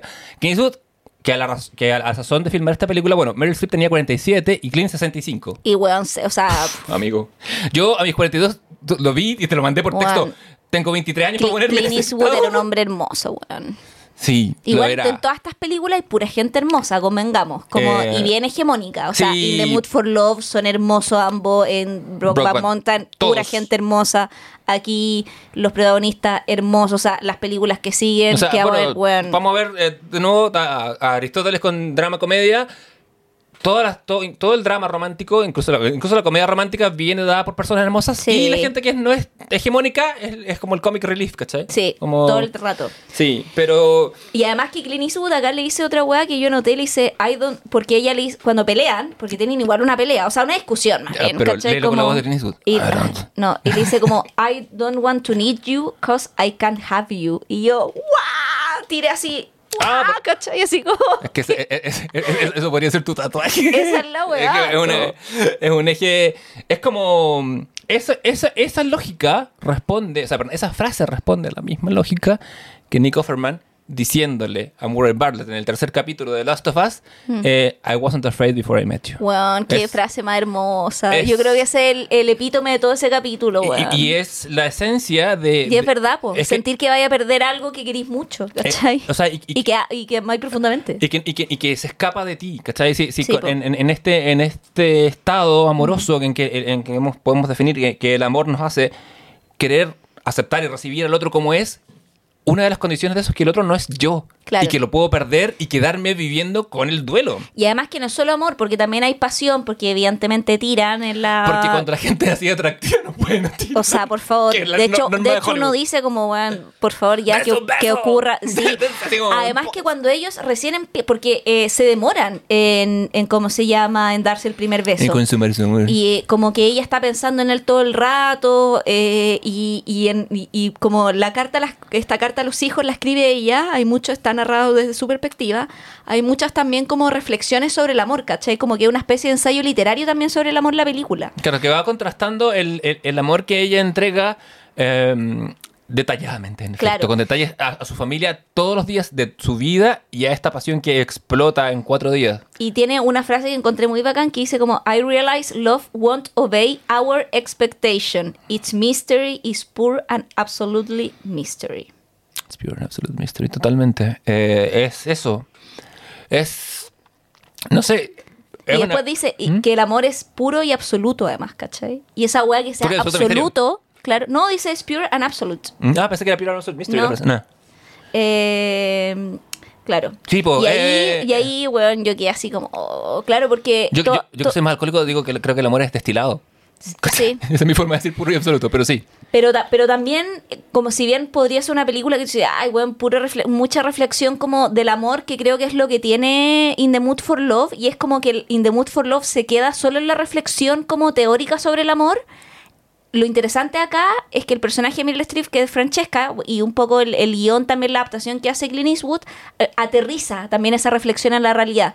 Porque también el personaje Francesca, eh, en una de las discusiones, conversaciones que tiene con el Clint Eastwood, que es el personaje de Robert Kincaid, le dice como, We are the choices that we have made, Robert. Mm. Y creo que esa weá consume todas las acciones de la película, que uno es las decisiones que toma, y en el amor también uno es eso, ¿cachai? Claro, totalmente. Y más en una situación como esta, en que ella constantemente, y ahí me parte el corazón, elige la seguridad.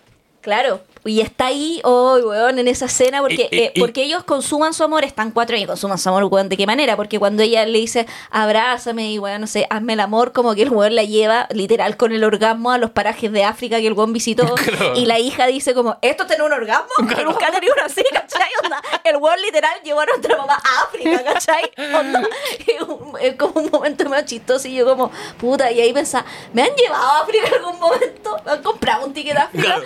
¿O tendré que ir a África este año pagando un ticket, cachai? Claro. ¿Cuál, ¿Y cuál es el precio de ese ticket? Weón, pero es muy buena imagen. No, como bueno, sí, me sí. llevó a los parajes de África. Sí. Eh, em, me fui a África en un, en un instante. Eh, pero aterrizando. Claro, y, y el tema, bueno, ahí de, de lo que hablamos de los cambios, el personaje de Robert está todo el rato en el mood de que las cosas cambian. De hecho, le dice como think change, Claro, the por- all we por- do, porque, ¿cachai? porque Robert es solo cambio. Claro. Y ella es solo permanencia. Y ella le recla- y se encuentran en esta intersección en la que uno de los dos tiene que Claro, ya despedido, ceder. claro. Mm. ¿Cachai? Él. O sea, él no podría quedarse por ella. No. Sabemos que es imposible. Y ella, descubrimos y sabemos, no puede irse con él.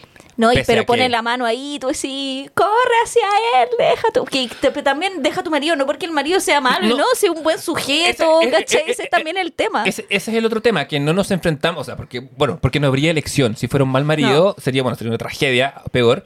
Pero hay un buen marido que es un tipo que cumple, que está ahí, que, que es la fomedad encarnada, sabemos, pero es seguridad. Pues. Y a medida que pasan los años, uno va descubriendo, o sea, cuando uno es joven, y por eso esta- esta- estas temáticas no aparecen en las películas de, de amor de juventud, Claro. eh, uno puede despreciar la seguridad, pero según pasan los años, puta, uno va transando por la seguridad. Uno puede decir, la tranquilidad es un bien que cuesta encontrar. Sí, po. No es tan O sea, sencillo. Y no es tan sencillo desprenderse de él, ¿cachai? Como decir, ah, pero weón, que lo deje todo. Y es como, ya, pues déjalo todo. Pues, Déjalo, weón, sí, es tan fácil. Ah, a ver, a ver, ah, a ah, ver. déjalo, déjalo. Déjalo, déjalo. De- pero deja todo, deja todo, a ver. El comité del ocio, el, el podcast que te insta a dejarlo seguro y a Sí, apostar. o, o tal vez no, Pero- porque pero- estamos haciendo una provocación al revés. Pero, pero estamos. eh, pero yo creo que los años terminan demostrándonos que la pasión y la tranquilidad son igual, son Claro. metales igual de escasos. Y en ese sentido, si por ejemplo eh, In the Mood for Love era una película sobre el deseo de amar, Brokeback Mountain era una película sobre la eh, imposibilidad o la prohibición de amar, ¿cachai? Aunque en, eh, esta película en realidad no es una película sobre el amor, es una película, creo yo, sobre la renuncia al amor. ¿Y no es eso un acto de amor también? Eh, sí, pues, pero no ella O renuncia. sea, renuncia al amor Claro. romántico por un amor. eh, porque un amor. gusta- un amor, puta, eh, no quiero decir ni agrícola ni jardinero, pero es el amor, No. el- es el amor con el que se cuidan las plantas. Claro, porque es un amor eh, que en la película es trabajado como un concepto, porque es un amor que también está aislado del mundo. Ellos pueden admirar esos cuatro días, venerar ese amor, guardar esa, esa, ese amor, pero no pueden tenerlo. Y esa es la renuncia, ¿cachai? Como del- de la... y ahí, y ahí tenéis que el amor es puro y absoluto, ¿cachai? Porque en el fondo es solo contemplación y recuerdo En este estado. en este estado. Claro, porque ¿cachai? ¿qué, qué hubiese pasado si ella se hubiera ido con él eh, a recorrer el mundo? No hay película, po, weón. No, po, no hay- no no hay hay- no película. existe como No tal. existe la película. ¿Qué pa- Ay, pero ¿por qué no se fue con él? Porque si no, no habría película, pues, weón. Claro. Si de eso estamos hablando. O sea, si ella abre la manija, sí. de esa Igual, manija pesada, de, a mí me de- wearon- de su- de sus camiones de... me, me wearon en la casa por la elección de estas, eh, de algunas de estas películas, en particular de esta. ¿Ya? Porque me dijeron como... Pero no dijiste, la eligió el público. Y claro, pero igual sí, pero también en el fondo como porque la estaba viendo y la estaba viendo claramente en la parte del... del ¿Sabes que no me hice tan concha como otras veces cuando en la parte de la camioneta? ¿Ya? Pero cuando llegan al puente y son como las palabras finales de ella y él dice como... eh, ya que no pude estar con Robert y no pude darle... Porque también aquí ocurre otra cosa, que es el destino, que en el fondo el marido de ella muere cuando ella es relativamente joven, o sea, habrá estado en los 60, más o menos, eh, y intenta buscarlo, po. porque decir como, ahora que mi marido murió, puta, se abre una oportunidad para poderlo, y no lo encuentra. Claro, porque él murió antes, descubrimos. claro. Y dejó estipulado que sus cenizas fueran lanzadas sobre este puente. y le entrega su libro de fotografía y ahí cuando ella dice como bueno ya que no pude darle mi cuerpo le doy mi ceniza oh concha tu madre weona me rajé llorando pero así una weá así como Bueno, ¿cachai? yo, Así como, yo, había, yo, yo, yo me pasó lo mismo. Yo había visto otra película, la última, La vida aperitivo. Vi esta de segundo. Nunca hagan maratón de películas Weón, románticas me hechas. rajé llorando una Al- wea así como y como me estaba yo creo que también antes me estaba conteniendo el llanto entonces estábamos Claro. como no esta wea no me da pena porque está onda mi pareja al lado y me decía soy- como porque soy una persona claro, crítica y me decía como ¿por cine". qué estáis viendo esta wea mientras él se paseaba por la casa haciendo cosas y yo muy como no si estoy súper bien viéndola y me dijo porque me dijo ¿por qué estás viendo esta película tan triste? ¿cachai? Le dije no si estoy bien viéndola estoy súper bien estoy súper bien y de repente como que ahí me rajé llorando que fue lo mismo no me acuerdo que me pasa como que una weá muy tonta que yo hago, como de aguantarme el llorar en las películas, ¿cachai? Em, que estábamos viendo Coco como tomando así como zapping, la pusimos al desayuno y me dijo, claro, y me dijo, Javiera, no la pongamos porque te voy a poner a llorar. No, no, no, si no voy a llorar, no voy a llorar. Y estaba tan para cagar un minuto que cuando ya estaba así como onda, eh, y él estaba cagado en la risa porque caché que me estaba aguantando el llanto, me dijo, ya hermana, bótalo, ¿cachai? Bótalo. Y como que hice una hueá como, como que hice, ta- así, o sea, sonó así como, como que vomité el vómito, o sea, el, el llorar, el llanto, ¿cachai? Y acá me pasó un poco la misma hueá, como que, bueno, ahí me rajé en esa parte llorando, así Bueno, como a, mí, a curiosamente, Coco, hasta el final de los créditos, así como una hueá. a, a mí curiosamente Coco no me mueve la, no, no me toca la fibra, de hecho ni un poco, quizás que no tengo alma, pero como te contaba, vi dos películas de, de esta selección, de esta fina selección, eh, en el mismo tiempo, y lloré con ambas, pero Mm. Sí. con, con esta la vi al final. Y también estaba así, hipeando, al punto que llegó el gato, llegó la trufa, así como decirme, socio, ¿estáis bien? No, es que, Y weón, la, es la- que- la- la- la trufa rara vez me ha visto llorar así, y, ca- y cada vez que ve, como que viene y se pone conmigo, porque dice, Sí. se me va a morir la persona que me da alimento, Y, ayuda. y por ende me voy a morir yo, Claro, entonces, pero, pero tuvo, tuvo esa reacción como de, hermano, tranquilo. Claro, solo una película". entonces, nada, pues como que, no sé, bueno, así terminé para la cagada después de verla, así como, y después, claro, después tomamos once y ahí como diciendo como, oye, igual escogieron, no, esta otra, ¡ay! Todo así como triste, y yo, pero weón, qué chucha, ¿es un capítulo sobre la depresión o sobre el amor, weón? ¿O será que... ¿Será que el amor duele? Sí. Y ahí llegamos a nuestra segunda ¿qué es nuestra categoría, segunda categoría. que es eh, Love Hurts. ¿Qué típico? Sí. Y aquí eh, tenemos una también una selección de tres. eh, Sí. Y partimos con una que tú no habías visto tampoco. No, la vi... Que tiene muchas sí. versiones. Vimos la última. Vimos la última, Sí. eh, porque sale Dave Chappelle. no. No, la vimos... eh, sí, la vi... eh, ¿Tú habías visto las versiones anteriores?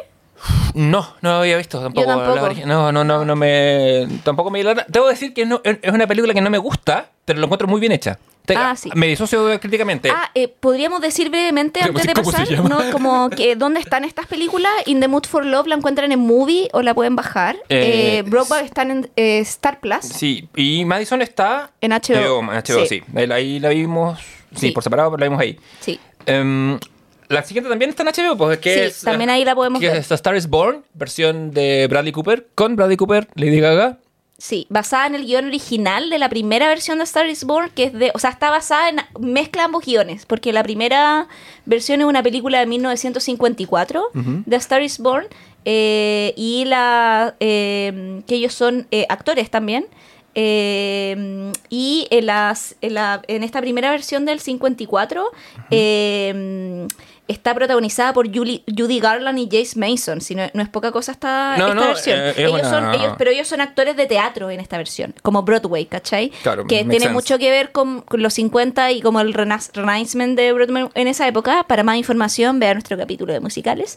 Eh, luego, la versión del 76 A Star is Born es donde sale nuestra única y hermosa Barbara Streisand eh, con, eh, ¿cómo se llama? Con eh, Chris eh, Christopherson y Chris eh, Christopherson. Chris Es Christopherson como Rodrigo Rodríguez, Sí. Gonzalo González y Chris Christopherson. y en esta versión, que es la de Lady Gaga, eh, agarra otra lista que no habíamos visto, que es la de artistas musicales, porque la primera son actores de teatro, la segunda son actores de cine, eh, y, la, y en esta son ah, eh, cantantes.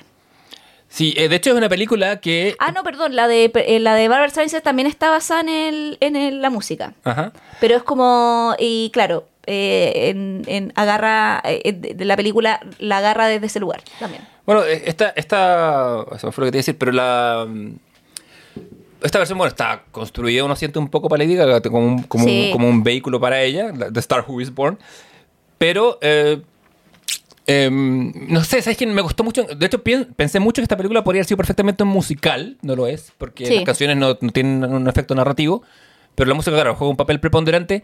Eh, al final me enganché un poco con ella. Al principio me pareció eso, como que no me costó mucho enganchar con la película. Si bien se nota está súper bien dirigida, Sí. puntos ahí Bradley Cooper, como que los lugares donde pone la cámara. muy bien dirigida la ritmos, actuación también, como sí. porque yo he visto a Lady Gaga actuar en Lady Gaga tiende a sobreactuar mucho porque Lady Gaga ¿cachai? Onda, no sé si alguien vio la película de Versace por ejemplo que ella hace a Patricia Reggiani y como que la loca eh, weón so, puta todo en esa película están súper sobreactuados ¿cachai? como que ella tiende a la en American Horror Story ella está muy bien está muy sobreactuada pero también todo en American Horror Story como es Ryan Murphy es sobre ¿cachai? Claro. entonces está bien para lo que la dimensión es, pero acá la loca lo que hace es como está muy bien dirigida en un tono realista, muy mesurado, ¿cachai? Sí, cuando, cuando, cuando le, le bajáis tres o cuatro cambios a Lady Gaga, te queda, te queda un, un- un- un resultado muy interesante. Y esa weá es pura dirección, ¿cachai? Onda como... eh, no, súper bien. Y bueno, y no solo ella, ¿cachai? Como eh, los otros actores, Bueno, puta, no Sam sé. No, Sam Elliott, sí, Sam, Elliott. ganador del Oscar. eh, De hecho, Sam Elliott gana el Oscar a Mejor Actor de Reparto por su interpretación acá. ¿De qué trata la película, Leo?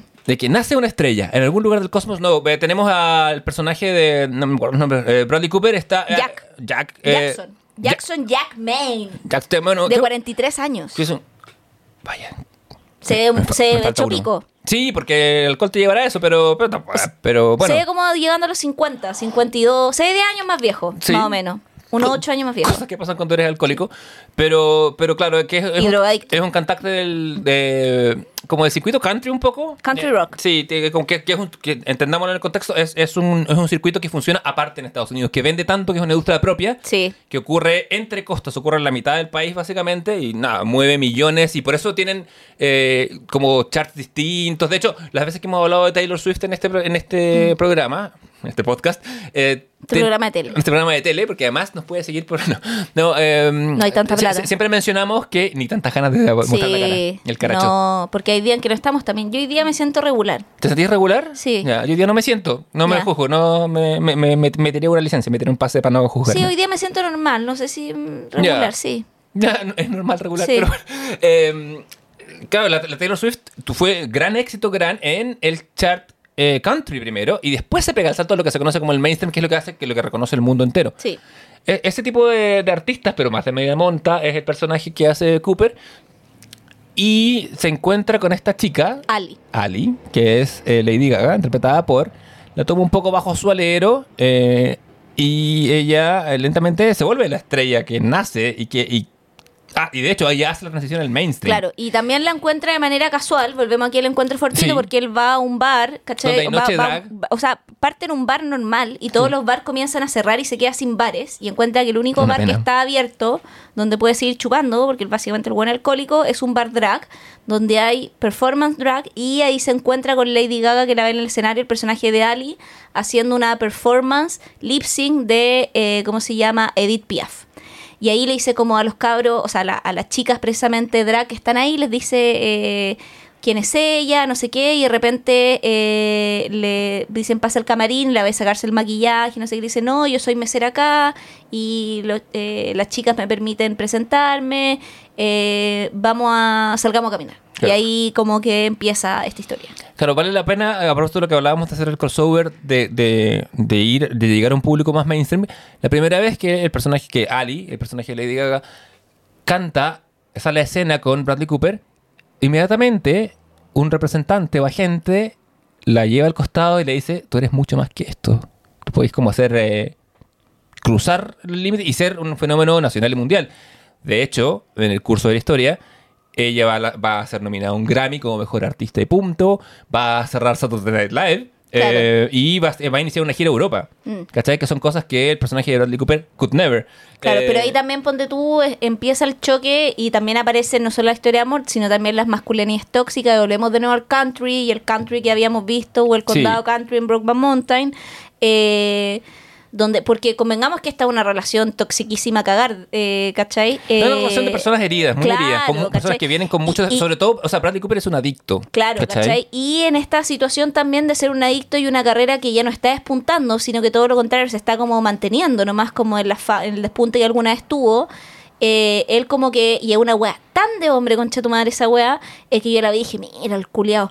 Eh, que es cuando en el fondo, en esta escena latina, le alega de que lo- las weas que está haciendo ella son una mierda, Claro, porque son pop y la weá, y que en el fondo, como claro, como, y la, y desvaloriza su trabajo. Como decir, como, yo hago una weá que es de verdad y que es de calidad y que es arte y que es poesía, y la we- weá que tú asís como asociando que el éxito es meramente como una weá de marketing comercial y que ella no tiene talento y la desvaloriza precisamente, y aquí encuentro que la es muy hiriente, porque la desvaloriza, lo humilla en aquello que los unió en un principio, que es que el weón la ve y dice como, weón, tú va y tení, eh, herí un, como un diamante en bruto. Y eso también la lo obnubila, que es en el fondo, él reconoce una estrella y queda como cuando tú ves una estrella escandilado, ¿cachai? Sin estar Y- dispuesto a asumir las consecuencias de, de lo que te va a pasar con ello. ¿cachai? Porque que- que la quiere mantener en su borrachera y en su estado tóxico. eh, la, lo- la quiere mantener como la persona que conoció y no como el potencial que puede ser. Claro, Porque, porque el potencial de una persona puede ser cualquier cosa, no lo que tú contengas. ¿cachai? Y aquí tenemos de nuevo el rollo del amor como aceptar al otro en su otra edad. Exacto. Porque no es lo mismo eh, el personaje encontrado en un bar que, se- que forma parte de mi cosmos, de lo que yo entiendo, a una superestrella que yo que se escapa de mí, ¿cachai? Yo no entiendo los dilemas que puede tener esa persona, porque esa persona es otra persona ya. Sí, y también en el fondo nos cuentan además que Jack tiene un background de mierda, porque en el fondo como no solo ha estado como en programas de rehabilitación como weón, una y otra vez, Sí, que lo conocen de memoria cuando va. Claro, sino que eh, también en el fondo nos mencionan que él eh, tiene un problema de tinnitus progresivo y que se está, Está quedando quedando sordo, sordo. ¿cachai? Entonces como que para él la música es el único lugar que lo aleja de estos demonios de artista atormentado y está perdiendo además esa weá, entonces está quedando sin nada a medida que progresa el tinnitus, la conoce justo a ella, como ella como una especie de salvación, y cuando ella se va alejando de él, porque se- consecuentemente se está haciendo más famosa, ve que va perdiendo todo lo que él ama, ¿cachai?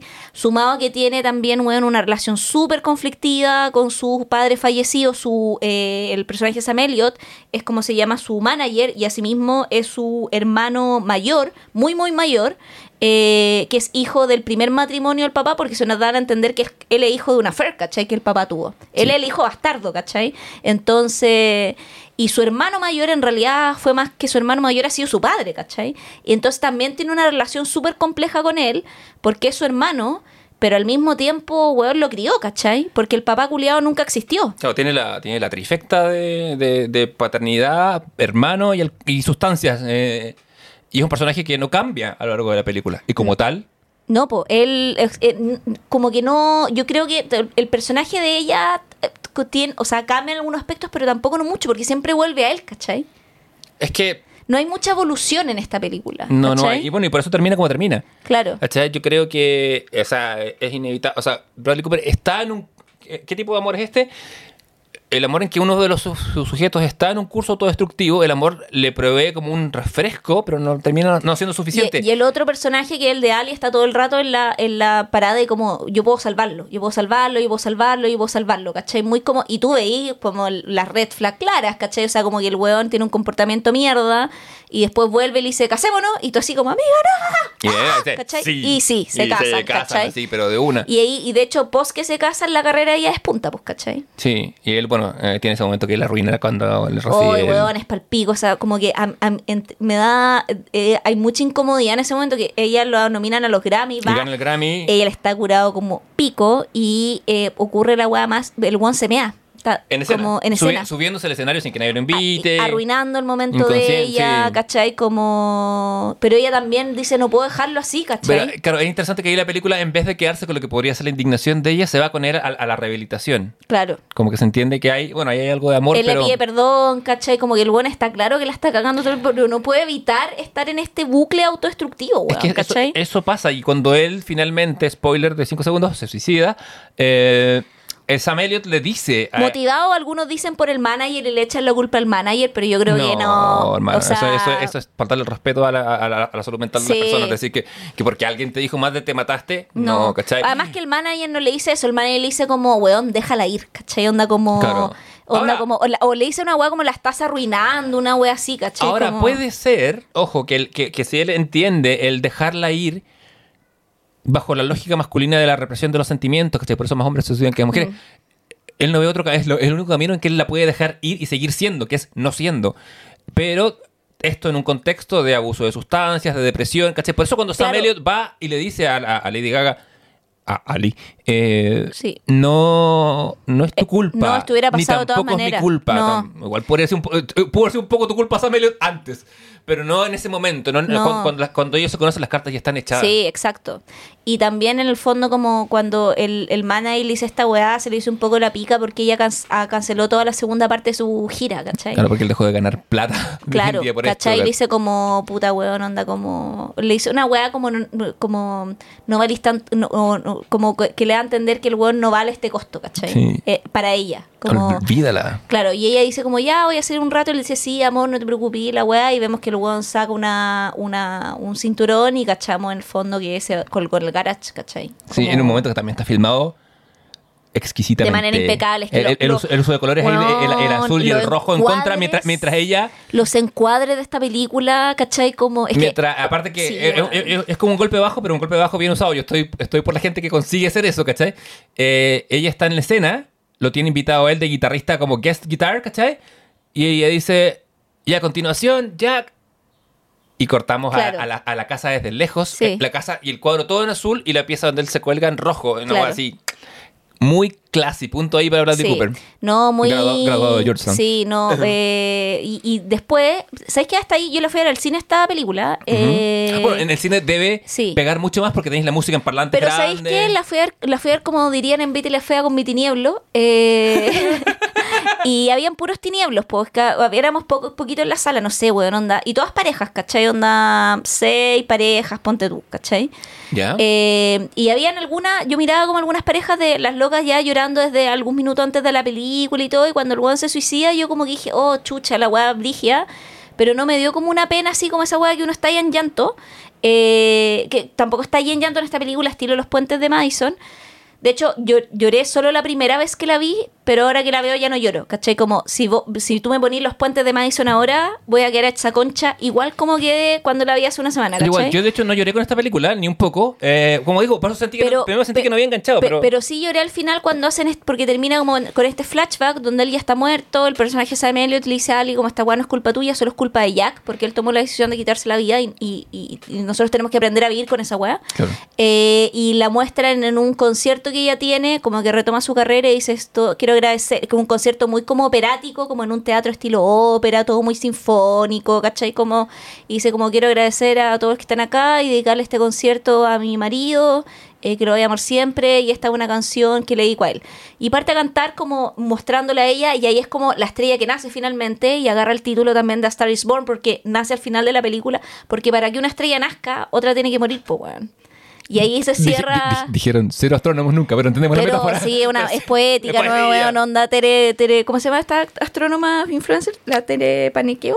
Eh, ¿Astrónoma o astróloga? astrónoma. Eh, no lo sé. Ya, bueno, pero- Saludos a la Lisa Videla, la astrónoma Ya, que nos cae bien en también. alma. Y eh, la weá es que eh, ella empieza a cantar la canción y, no, y mientras está cantando nos llevan un flashback donde están ellos en un minuto de calma. Y ella le está mostrando, mira, tengo esta canción y él tocando el piano, ah, sí, podríamos hacer estos acordes. Y ese minuto de cotidianidad y después vuelven al rostro de ella, muy a mí me hizo pico, porque fue como, y a mi tinieblo también, pero lo encontramos manipulador igual, ¿cachai? Como que está puesto ahí para detonarte algo, Sí, por ¿cachai? supuesto. O sea, Como... eh, o sea, pero hay, hay buenas Hay- y malas sí. El, el flashback, el- para mí, el flashback que define eso es el del Padrino 2. Ah, claro. Que una vez muerto Fredo y estando solo Al Pacino, que presumimos se puede, sabía, eh, muere en ese. Yo, yo soy de la teoría que muere ahí, pero después, claro, hubo, eh, hubo que hacer el Padrino 3 por cosas de plata, porque al final es el mismo, él queda solo Claro. en una silla, pero corta a. eh, a, que, a que están esperando que él llegue y aparece James Caan en ese cameo Claro. y, está- y ve- y vemos a la familia feliz. Mm. A la última vez, quizás que la familia Corleone fue feliz en torno a la comida. Sí.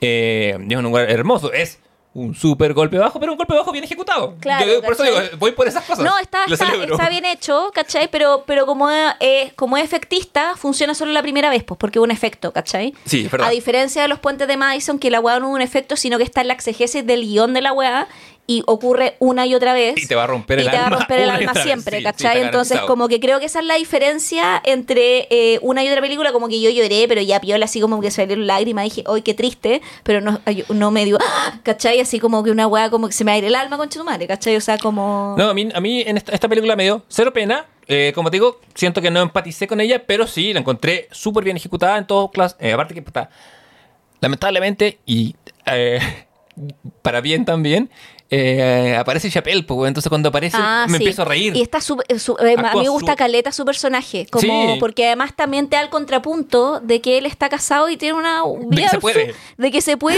como vivir y ser feliz y ser normal, Sí, de, de- Como- de- de- de que subirte a un escenario no es excusa para ser un huevonado. O, Claro. para, o para tener esos demonios también, y, que, ojo. y que también en el fondo como que eh, un poco busca desvaloriz- desvalorizar el cliché de que toda relación entre artistas tiene que ser tortuosa, ¿cachai? Porque también Claro. la película se basa un poco en eso. eh, y está bien también, si son como ciertas como eh, premisas sentadas que ocurren, pero también no busca ser como universal, como decir, así es la wea entre Claro, artistas, es, ¿cachai? que- es que claro, también hay que pensar, es súper fácil decir o creer que son, estas relaciones solamente funcionan cuando son dramáticas, pero no, es que solamente tienen drama y solo Claro. vemos drama, ¿cachai? Eh, ver la película que contara la historia del personaje de Chappelle no tenía ningún brillo. Y esto vamos a volver una y otra vez, ¿cachai? Claro, pero hay- el, el amor sano no da brillo, No, no, da brillo dramático, y está pero, bien. pero hay algunas personas que intentan olvidar el drama en el amor. Sí, intentan obviarlo y quieren tener eh, relaciones que sean lisas y super y como, como, como una superficie pulida. Como, ¿Acaso como una superficie filtrada por Instagram? Y borrar todo aquello que ocurrió y no atesorarlo. Sí, y estarían dispuestas a contratar un servicio para borrar tu pasado. O tu ser amado. Sí, y, Y, en que- ella... y se- es precisamente lo que pasa en Eternal Sunshine of Spotted Of Minds. Spotted Mind. También eh, traducida también a tirones como Eterno Resplandor de una mente sin recuerdo, que me parece una traducción bastante aceptable. Me parece súper aceptable. Sí. No, no estoy, bueno, así cero No, no. mal con esa traducción. No, de las que hay acá, la mayoría está, me parece que está bien. Hasta o sea, el momento. sí, Después o sea, vamos a tener unas weas que es como hermano que O sea. Brokeback Mountain es Secreto de la Montaña, pero anda a traducir Sí. Brokeback Mountain también es como es que... que es intraducible. Pero Secreto en la Montaña me parece ah, de- también eh, los puentes de Madison. Que es, Bridges of Madison County, perfecto. sí, o sea, le quitaron el county con- nomás, con el pero. condado, está bien. ¿Cachai? Y, eh, y es A Star is Born, nace una estrella, Estrella, literal. literal, y acá- Y aquí, In the Mood for Love, con ánimo a amar. También, Su- bueno, que bien tiene de chino, voy a todo saber cómo mierda se llama. Claro. Pero, pero le vamos a creer. O sea, si, pensamos In the Mood for Love, con Sí. ánimo a amar, puta, está- se contradice. sí, ¿no? O sea, está bien, no se contradice. Eh, y bueno, esta es una película del 2004 que está eh, dirigida y escrita por Charlie Kaufman, que es un favorito del comité, ¿o no? Está me parece que dirige Spike Jones. Ah, no, perdón, está escrita por Charlie Sí. Kaufman, no, la dirige Michelle Gondry. Ah, Gondry, toda la Gondry, po, weón. Sí, sí. Y está protagonizada por Jim Carrey, un favorito de la casa de Miri, por Ken Winslet también. Es que puro Sí. favorito en esta weá. Sí, y, y Kate Winslet aquí como que reaparece en la palestra después, de que la toxicidad del fandom de Titanic, sobre todo en- o de la prensa culiada en Inglaterra, la tirara muy abajo eh, por Titanic, que no, no corresponde, solo corresponde que se hunda la prensa inglesa. Sí, weón, por Eh, favor, weón, o que sí. Sí. que No se- la isla, porque no ha dado cosas bellas. no, por supuesto, como la educación de Javier. Sí. Pero- y, el fel- y el año más feliz de mi vida, 2016, te quiero mucho. Hoy mira, mi- eh, yo, el mío podría ser 2006, el- al otro lado del Atlántico. 10 años nos separan en felicidad, en el pic. No, pero um, Eternal Sunshine, eh, bueno, yo en algún momento este comité iba a estar estructurado como con una película tuya, una mía y una del público. Y Claro. la- lo expandimos porque siempre expandemos. Esta era la mía. Sí, esta es la Eh, que tú dijiste, sí. It's My Party and I'll Cry If I Want to. Me encanta esta película, la he visto 1500 veces, la voy a ver 1500 veces Pero más. ¿qué te pasó ahora? ¿Qué me pasó ahora? Eh, ¿Sabes que la puedo apreciar medio sentimentalmente? ¿Ya? Como, como el pedazo de guion que es, ¿cachai? Eh, no. Nunca, o sea. No sé, me está, eh, para responder tu pregunta me tuve que preguntar qué me pasó la primera. Yo la fui a ver al cine Mm. en su momento. Eh, no lloré. Puta, uno siempre se acuerda. Fui con una amiga que no era, no era una cita, pero quizá ella pensaba que era, no sé. Pero a mí me gustaba otra chica en otra época. Y me acuerdo cuando salí, me acuerdo de, de- de escribirle un mensaje en el Nokia, así en el SMS, en el Nokia gordo. Eh, para decir, oye, tienes que ver esta película. Eh, espera, porque es. eh, mm, creo que me sigue gustando más desde lo técnico. Desde el, el- el relato saltado, la, intro- la, la- la intromisión como de los sueños o del inconsciente. Esas son las cosas que más me gustan de Eternal Sunshine. Sí, yo creo que me pasó un poco lo mismo. Como que dije, me gusta la narrativa de la película, pero no sé si engancho con el tema o con los personajes o la problemática de los personajes ahora. Es Está que gua- igual, es una película que eh, muestra lo que denuncia, que es algo que va a... Que claro, si la gente se lo toma literal, no va a decir, ay, que son tan tóxicos, ¿por qué no se olvidan? Porque sí, son tóxicos, pero, pero estamos viendo, la película es la historia de un error. Sí, ¿De, de, de qué se trata la película? La película se trata, o sea, partimos eh, con el personaje de Jim Carrey eh, en un excelente rol dramático, eh, intentando olvidar a su ex, básicamente. La premisa, eh, eh, eh, eh, contarla es, es desmontar un poco la película porque ocurre con, con distintos saltos temporales. Hay, Que el personaje de Joel y Clementine. Sí, que, pero él contrata un servicio que le ofrece Mark Ruffalo de toda la gente con su asistente Kirsten Dunst. Eh, que hay una, hay una clínica que ofrece un tipo de como de lobotomización tempora- eh, parcial que te permite eh, borrar eh, recuerdos selectos. Eso- hay una teoría que es, básicamente está ahí para rellenar, porque es mitológico. Eh, que ta- olvidándote, por ejemplo, una vez que tú terminas una relación, o se te muere alguien, o no sé, hay, hay gente que borra sus mascotas Sí, que po. se han muerto, ¿cachai? Porque no- al no poder procesar el dolor, Claro. eh, eligen borrarlo del todo y claro, si uno borra los elementos que de esas personas están en la casa y te hacen, est- te hacen esta operación, que es como una resonancia magnética Claro. de la noche, tú te olvidas del todo. Y eh, O sea, podéis borrar, por ejemplo, si alguien tiene mucho dolor porque murió un hijo, podrías inclusive borrarlo. sí, ¿cachai? borrarlo, eh, procurando que borre las fotos, borre todas las cosas. Claro, lo, lo cual somete a esto. que forma parte del servicio, pues como que va gente y limpia tu casa, Sí, como sí. que forma parte de la de la weá que tú compras, Claro, porque Como- entiende que la memoria se genera por asociación. Entonces, Claro. esta es- no sé, eh, este tipo de botellas eh, son de la cerveza que tomaba ella. Claro, Te vamos a sacar todas estas botellas Eh, de la y casa. lo, y, eh, lo cual eh, contradeciría la tesis de Amy Adams en Arrival. Claro. ¿Cachai? Como que vamos a tener otra película, o sea, otro podcast ahí para hablar de. Que a mí me gusta mucho Denis Villeneuve esa película. Podríamos hacer una. Un hacerlo. especial de, de Denis Villeneuve. Ya, bueno, pero entonces Villeneuve, estábamos. Villeneuve. ¿Qué Sí, yo de Villeneuve? es que, que- le- madre, es que sí. tú- ¿Cómo le dicen en tu otra familia? Villanueva. Daniel Villanueva, sí, sí. Es que, ¿sabes? Yo me, me quedé reflexionando de por qué no me cuesta. Es por- porque hay- dos pilotos de Fórmula 1 que llevan el apellido. Entonces lo, tengo- lo- lo Ah, tengo preaprendido. Denis Villeneuve. Villeneuve. Eh, Como bueno, Jacques Villeneuve y eh, entonces Villeneuve. estábamos en, me estáis contando esto de la... Sí, entonces se trata de eso y en este loop él conoce a una chica eh, o va a un día eh, cansado de su trabajo, se arranca y se arranca a un lugar y no sabe por qué, por qué Mm. hace esas cosas. En el curso de la película descubrimos que son las cosas que hacía con la persona que quiso olvidar y que no lo ha conseguido olvidar del todo pese a este procedimiento. Mm. Y también descubrimos que ella también alguna vez se sometió al procedimiento para olvidarlo a él y Claro. vamos, van pasando distintas cosas de la vida y termina con un final Claro, porque los, los ¿o no? Sí, ¿Qué crees un que pasó tú?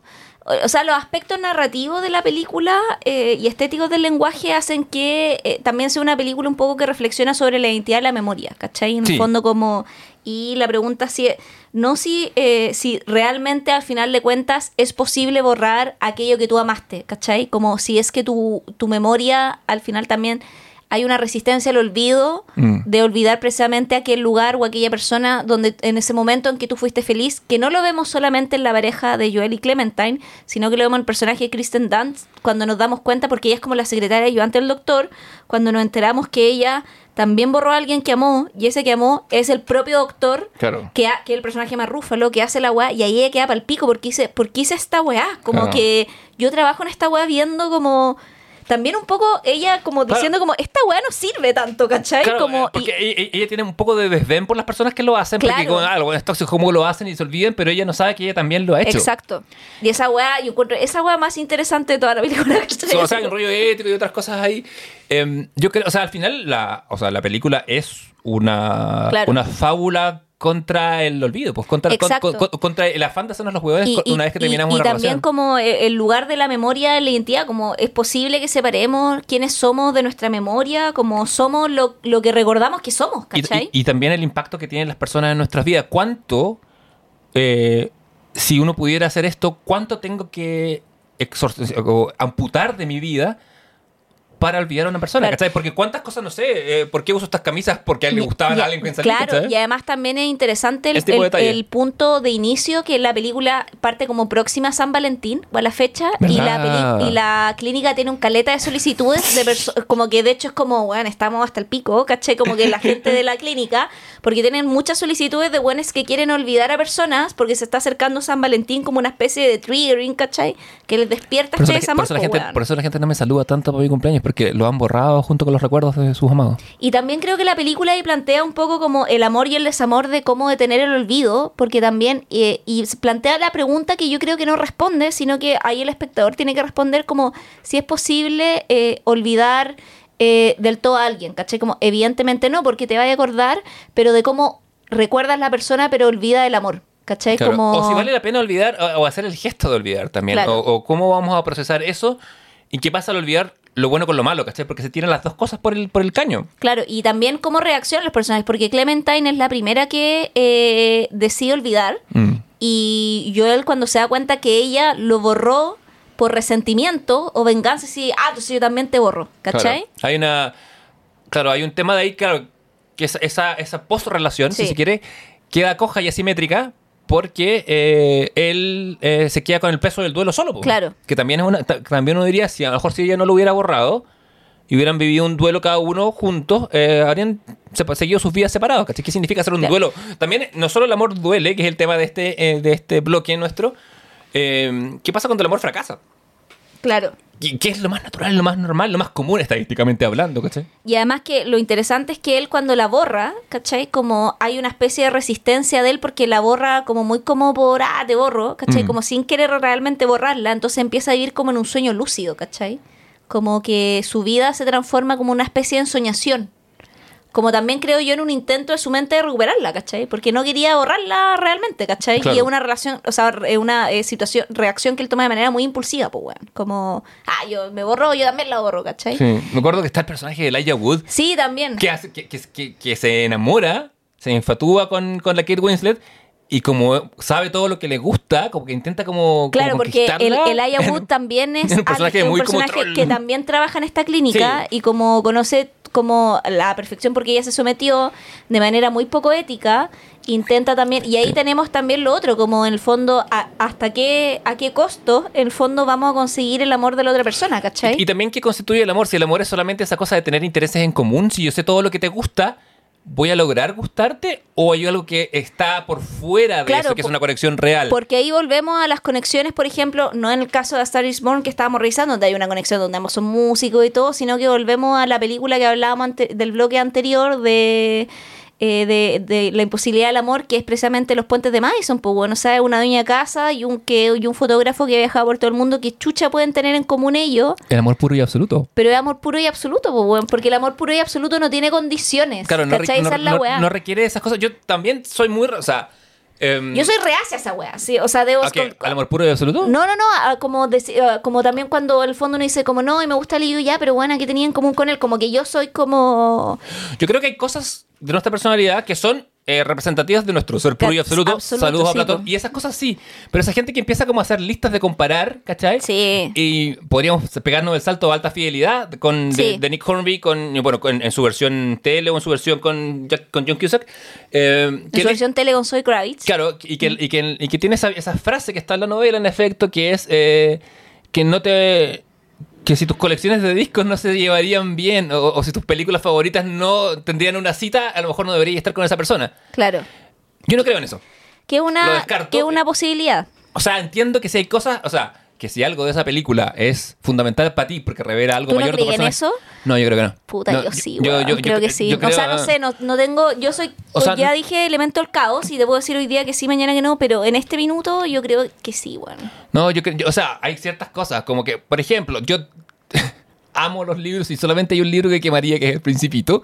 Eh, no podría, creo que las cosas que hacen que El Principito sea el libro favorito de una persona de la- de- re- revelan más de esa persona. No tienen que ver con El Principito, tienen que ver con el tipo de persona que tú eres. Y yo jamás estaría y jamás he estado con alguien que crea que El Principito es una obra de arte, ¿cachai? Porque no lo es, para mí, Claro. pero no lo es.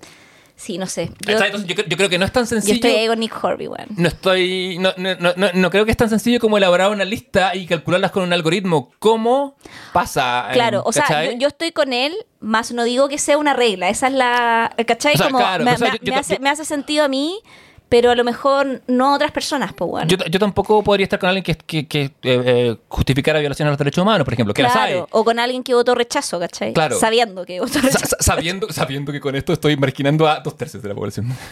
O sea, sí, sí, o sea, bueno, claramente sí. Pero sí. Eh, bueno, qué bueno que estoy en pareja. este. Eh, porque, porque buscar pareja, bueno, sería, pero Buscando pareja en tiempos del rechazo. No atroz. Pero bueno, y... Eh, Aterricemos en Eternal Sunshine, que Sí. a, a mí me sigue gustando, como la canción. ¿Cómo, cómo interpretaste tú el final? Eh, Porque de las que vimos, la que tiene el final más abierto. Como que todas no tienen finales abiertos. Yo que sigo romántico como Douglas, creo que es una forma de decir intentémoslo o no. Yo creo que eso pasa. Sí, yo también creo que En- eso en- pasa. En, esa, en- voz final que se tira el Jim Carrey. Sí, intentémoslo de nuevo sabiendo todo, Todo. el daño que nos hicimos y todo lo que pasó. Sí. Como intentémoslo una última vez, pero también hay que dar la pregunta como realmente ser una última vez es que existe la posibilidad de estar en este loop perpetuo y al final... Eh, yo, creo, yo creo que ya no- no- yo Claro. creo que ya nadie nunca más en su juicio va a claro. usar, va a usar Ya- esta, ya- esta y máquina. Al final creo que la, la película también en el fondo apunta a ese loop, que en el fondo cuando que podéis pensar en las relaciones amorosas también, como decir como, puta, la, no sé, tu amiga que tuvo, por no ponerse a una de ejemplo, pero tu, tu amiga que tuvo, tu amiga que tuvo una relación tóxica. Y oh, esta wea, puta mi amiga, ¿por qué está con este saco wea? Lo odiamos. Termina con el saco wea, celebra y wea, no sé qué. Termina, se mete con otro saco wea, Ah, igual o peor, ¿cachai? o vuelve. o vuelve, o peor que vuelve, sino que logra avanzar, pero está como con una fotocopia del otro weón, ¿cachai? Entonces tú decís como, weón, qué chucha, como, y uno tiene y por no ponerse Bueno. de nuevo ejemplo uno, amigos que son así, ¿cachai? Amiga, date cuenta que a tu amiga le falta algo o le pasa algo que, que va, que va más allá o, de. o- o a los amigos también, ¿cachai? Pensaba también el otro día en un amigo, ¿cachai? Que como también siempre cuando empieza relaciones de pareja, que esto también es muy clásico, como que el weón eh, se agencia de la realidad, ¿cachai? Como polera nueva, como el mundo no existe, todo, y es capaz de integrar su universo o su vida a la relación amorosa, ¿cachai? Muy estilo los puentes de Madison, como que esta weá quiero que esté alejada como de mi amigo, de mi fami- como que, y, y, y, y de hecho como que eh, con, las con las pololas de él hemos interactuado históricamente súper poco, ¿cachai? Como que el weón lo han incluido. Y yo una vez le pregunté, ¿te damos vergüenza, weón? Como, ¿qué weá, cachai? Como me dijo, no, yo, nada sí. que ver, como que no me lo pudo responder. Pero como que él vive sus relaciones así, y en un minuto yo dije, ya, sabes que tengo que soltar esta weá porque este weón no va a cambiar. Y si el weón es feliz a mí, así, a mí no me funciona. A mí me gusta inte- integrar a mi pareja, weón, en cosas. Y que podamos transitar esto en nuestros distintos universos. Te mando saludos, Cristian. Algún día te conoceré. ¿Cachai? Sí, ¿cachai? Dije que este no se conocen. Pero es como que bueno, sí, cuática esa. Eh, pero, lo- pero ¿cachai? Que el fondo como yo dije, ya, el loco feliz así y pico. Como que tampoco le hace daño a nadie, ¿cachai? Como... Es que eso pasa también. El undécimo mandamiento es o sea, es estamos, uno pa- es quién es uno para juzgar. estamos hablando de relaciones tóxicas que no traspasan ningún límite de como abusos, ¿cachai? Como... O sea, sí, ¿Cachai? sí, O relacion- sea, sí, relaciones que se weón. pueden sostener Exacto. dentro de, o sea, como, como, de ponte tú que no sé que el weón sea un saco weas porque lo encontramos ahueonado pero en el fondo como que no es un abusador con ella No, ¿cachai? como claro, que estamos hay- estableciendo hay- esos hay- límites ¿cachai? o sea, porque ahí yo agarro a mi amiga y le llevo los pacos ¿cachai? Claro, o sea como que ah. son o si ocurriera lo mismo al revés o ¿cachai? sea, hay índices de radioactividad que son tolerables en una pareja Exacto. porque ninguno de nosotros es una santa paloma, ¿cachai? O sea, vamos. ¿cachai? Eh, como no sé a ti también uno siempre puede ser saco weas de alguien ¿cachai? como O sea, completamente. Y por eso, ¿quién es uno para juzgar? Decía el undécimo mandamiento, ¿cachai? Pero, eh, no sé, yo me imagino que, o sea, es que el problema es que las relaciones de tu amigo no prosperan, porque si prosperaran, uno podría decir, No, po. eh, él construye este mundo y después los va a ir insertando ustedes de a poco, que también, que me parece que es una forma de parar el edificio también, y es medio natural, si uno siempre se pierde cuando empieza una relación Sí. porque se pierde en el otro. Pero, si no prospera, a lo mejor lo que él quiere es una pausa del mundo y eso lo busca. Y si lo busca y están todos de acuerdo y somos todos adultos, para adelante, ¿cachai? Como que no... Por eso digo, como, que, también no- tiene uno que soltar esa weas, ¿cachai? Ah, Igual tenemos, sea- tenemos otros amigos dentro del grupo que nos sueltan la wea, es como, muy, no, este weón tiene que cambiar. Y ahí yo creo que define Ah. también las personalidades de cada uno, como... Para mí eso es más tóxico y eso es más red flag de una persona. Esa weá de exigirle cosas a la gente Sí. Conductas, ¿cachai? Que me parece... A mí me, me, me hace, saltar mal las Igual yo alarmas. estoy en la otra vereda, ¿cachai? Que es como la vereda como, ah, ya soltemos, ah, ya soltemos, y como que tampoco podéis soltar todo. Creo que ah, en volada hay ciertas weas como por las que tenéis que más batallar, no sé, ¿cachai? Es- Como que bueno. tampoco me quiero poner como que estoy en la vereda correcta la wea, ¿cachai? Es que la vida es un acto de equilibrismo. Yo creo, en en este caso, yo creo que, o sea, ex- excluyendo los márgenes de los que hemos hablado, que son los márgenes de la violencia, del abuso, del gaslighting, lo, demás, lo que queda dentro de los márgenes es tema libre. No es, Claro. con, no, no es con líneas, no es, con, no, es, no es un cuaderno cuadriculado. Igual acá tú veis personajes que, eh, que es interesante que toda la película están súper estáticos y que tal vez como el único mood de cambio. Está David Cross en esta película. Sí, también. Está, en- eh, está en la- el tigre Sí. tiene la casa de la playa. Sí, y, guapa, y- güey. y como que al final es la última cifra de Jim Carrey, ¿cachai? Como en esta última nota del guion, se cifra si hay una posibilidad de cambio o no en los personajes, de si lo intentan o no de nuevo, y ahí es donde estaría el cambio, como en la última acción final de la película, que queda fuera de escena, y que tú en el fondo tenés que decir si es que los personajes logran cambiar o no, ¿cachai? Claro, pero has visto, has visto por lo menos a lo largo de la película, he sido testigo Claro. del intento de cambio. Claro, pero a diferencia de la película que sigue, donde los personajes parten muy estáticos y te muestran una escena donde tú entendías el cambio de los personajes, ¿cachai? Sí. Y que es una película que, como eh, a ti te había pasado con eh, Los Puentes de Madison, eh, ¿Tú no lo habías visto? yo no lo había visto. Solo habías visto en. Había en memes. visto eh, muchos memes de la película y como pequeños flashbacks donde estaban funando al protagonista, que es eh, de la última película que vamos a hablar en Love's Hurt, que es eh, 500 Days, of, Summer. Que en español no me acuerdo cómo se llama. 500 días con ella. Con ella. Sí, bueno, una traducción apropiada, porque eh, El ahí hay un juego de palabras intraductibles. De palabras, claro, porque, se llama Summer-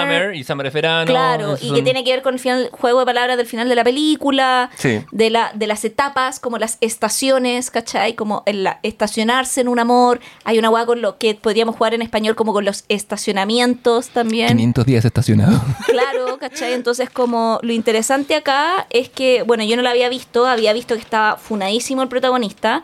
Eh, por tóxico, por la guay, por, supuestamente porque la película la pone a ella como la mala de la película, pero ahora que yo la vi dije como, ¿sabes que No sé si la pone tan a ella como la mala de la película. Creo que esa es una hipótesis, como una lectura muy hueona de la película. Yo creo que habla del abonamiento de la gente que hace esos comentarios más que de la película. Y, es, y creo que un abonamiento muy woke. Porque el fondo es como que viene desde ahí esa... Muy generación Z. Weón, la cagó porque es como, hermano, no. Como, eh, bueno, la película del 2009 está dirigida por Mark Webb y escrita por Scott eh, Neustadler y Michael eh, H. Weber.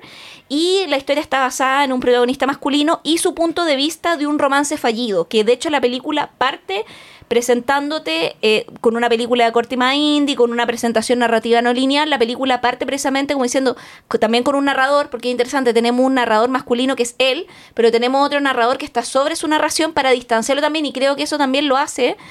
Y es muy buena la incorporación de ese narrador como... eh, omnisciente, porque nos permite también en el fondo no encontrar que el weón es un saco weas total, Claro. sino que también nos permite como entender un poco el punto de vista del weón. La, la voz autoral, por así decirlo, Claro. eh, eh, eh, nos permite tenerle paciencia al personaje. Exacto. Nos permite entender que... No exasperarnos con él. Sí, que no, o sea, es un saco hueá, pero no es un saco hueá.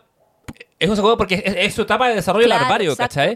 Y Eh, sí, y esta es una especie de anti-rom-com donde al principio de la web nos dicen, ¿ustedes creen que esta es la historia de un chico que conoce a chica y la pierde y están juntos? No, esta es la historia de un chico que conoce a una chica y no quedan juntos. Sí, te lo cantas desde el principio. Y, aún así la gente la empieza a juzgar por las lógicas de una rom-com cuando no lo es. Te lo está No, diciendo po. de entrada. Eh, yo- yo- yo- Joseph Gordon-Levitt, a quien vimos antes en...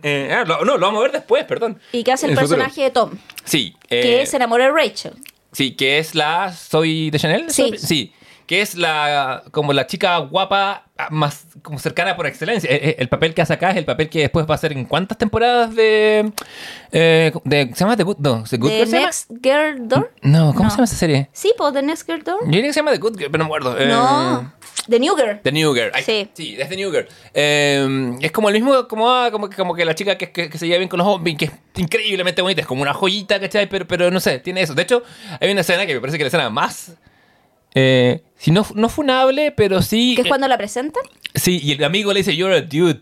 Mm. Cuando ella dice que a ella no le interesa nada, que lo quiere pasar bien, que, que Ah, está. sí. Y, el- y la y la. Y la, y la, y Pero la- que es el amigo más saco hueá de la película. o sea, es, el amigo Incel. Sí, pues el amigo El Incel. amigo Incel dice eso, ¿cachai? Y que él diga eso, es- es- es- o sea, es, es- me parece lo más representativo de la cultura del momento. Pero también me parece interesante que tiene otro amigo, que es un weón súper decente. Y súper piola. y súper piola, eh, que está hecho por Matthew Gray Goober, que es de Criminal Minds. Ah, eh, perfecto. Y hace el personaje de Paul y alguien que lleva una relación de pareja con su eh, polola de la secundaria. eh, y le dice como, y de hecho él tiene una, una eh, frase que es bacán que dice como Robin, que es como su compañera, dice, It's better than the girl of my dream, because she's, She's real. real, sí. Y esa weá la encontré muy linda porque el fondo es decir como, está mi expectativa, pero mi expectativa es una ficción. Claro, de, de hecho, ¿Cachai? de hecho, él empieza a decir, la chica de mis sueños tiene, tiene tal cuerpo, hace tal cosa, eh, probablemente es mejor que Robin, puede hacer la pausa, pero Robin es mejor porque es real. Claro, ¿cachai? Porque ahí el- la, la, la peli, que tiene varios recursos que son como tiernitos de película indie que me gustan bastante. Sí, y, no, y no los, ¿cómo se llama? Eh, abusa, ninguno de ellos. No, Todo en su justa medida. eh, de hecho, y claro, y acá se pega la cita a eh, cuando Harry conoció a Sally. Claro, y, que, es, porque es la, y- la, la, la, la- la película de, de Claro. mirar a la cámara y hablar de tu relación y- por y- y excelencia. lo que intenta hacer un poco es desbaratar la tesis inicial, que es la tesis de Tom, de que existe como The One, que el amor está en el fondo como The, One, que si lo traducimos al Es español, el- sería como, eh, la, como el, el verdadero woke, amor. Dímelo en woke, el ¿cachai? único, el único, claro, como el, el único verdadero amor, ¿cachai? Y de hecho es interesante porque en esta de mirar a la cámara, Vance, que es como el, el personaje que es como el jefe de, de Tom, ¿cachai? Porque Sí, sí. En qué trabaja Tom, Tom quiere ser eh, como arquitecto, quiere trabajar arquitectura, Pero trabaja en una tienda. pero trabaja en una tienda que hace tarjetas, ¿cachai? De todo tipo. Sí. tarjetas como para San Valentín, para Navidad, para decirle que pedirle perdón a alguien que en Estados Unidos, eh, weón, es una cultura, weón, así, Es, brígida. es que- es porque el correo funciona. En, Claro. Estados, Unidos, en Estados Unidos podéis mandar, es muy común mandar eh, todavía tarjetas y cosas porque te llegan el mismo día por Claro, correo. Entonces Vance, que es el dueño de esta wea, dice como 21 years, she's the light that guides me home. Yes, that's from one of our cards. No one, no, someone else wrote it. Doesn't make it less true. Y es interesante también esa wea, como sí es un cliché, yo no lo escribí, lo, lo- alguien más lo está diciendo, pero eso no significa que sea menos cierto para No, mí. por. Porque es su visión de la weá versus la de Paul. Versus, entonces ahí te das cuenta nuestra primera tesis de que habíamos hablado inicialmente que el amor no es una weá unívoca, ¿cachai? Que alguien te diga como el amor es esto. No, no, no, no, el amor no, solo, no, no es, no es una hueá unívoca, sino que tampoco es una hueá única. Exacto. Uno, uno remixea y toma frases y va en el... Es como... ¿Hay escrito alguna vez una carta de amor? Chucha. A ver, creo que no, weón. Nunca, nunca. ¿O sí? No, si yo fuera tu terapeuta, te diría... ¿Sabéis lo que te diría?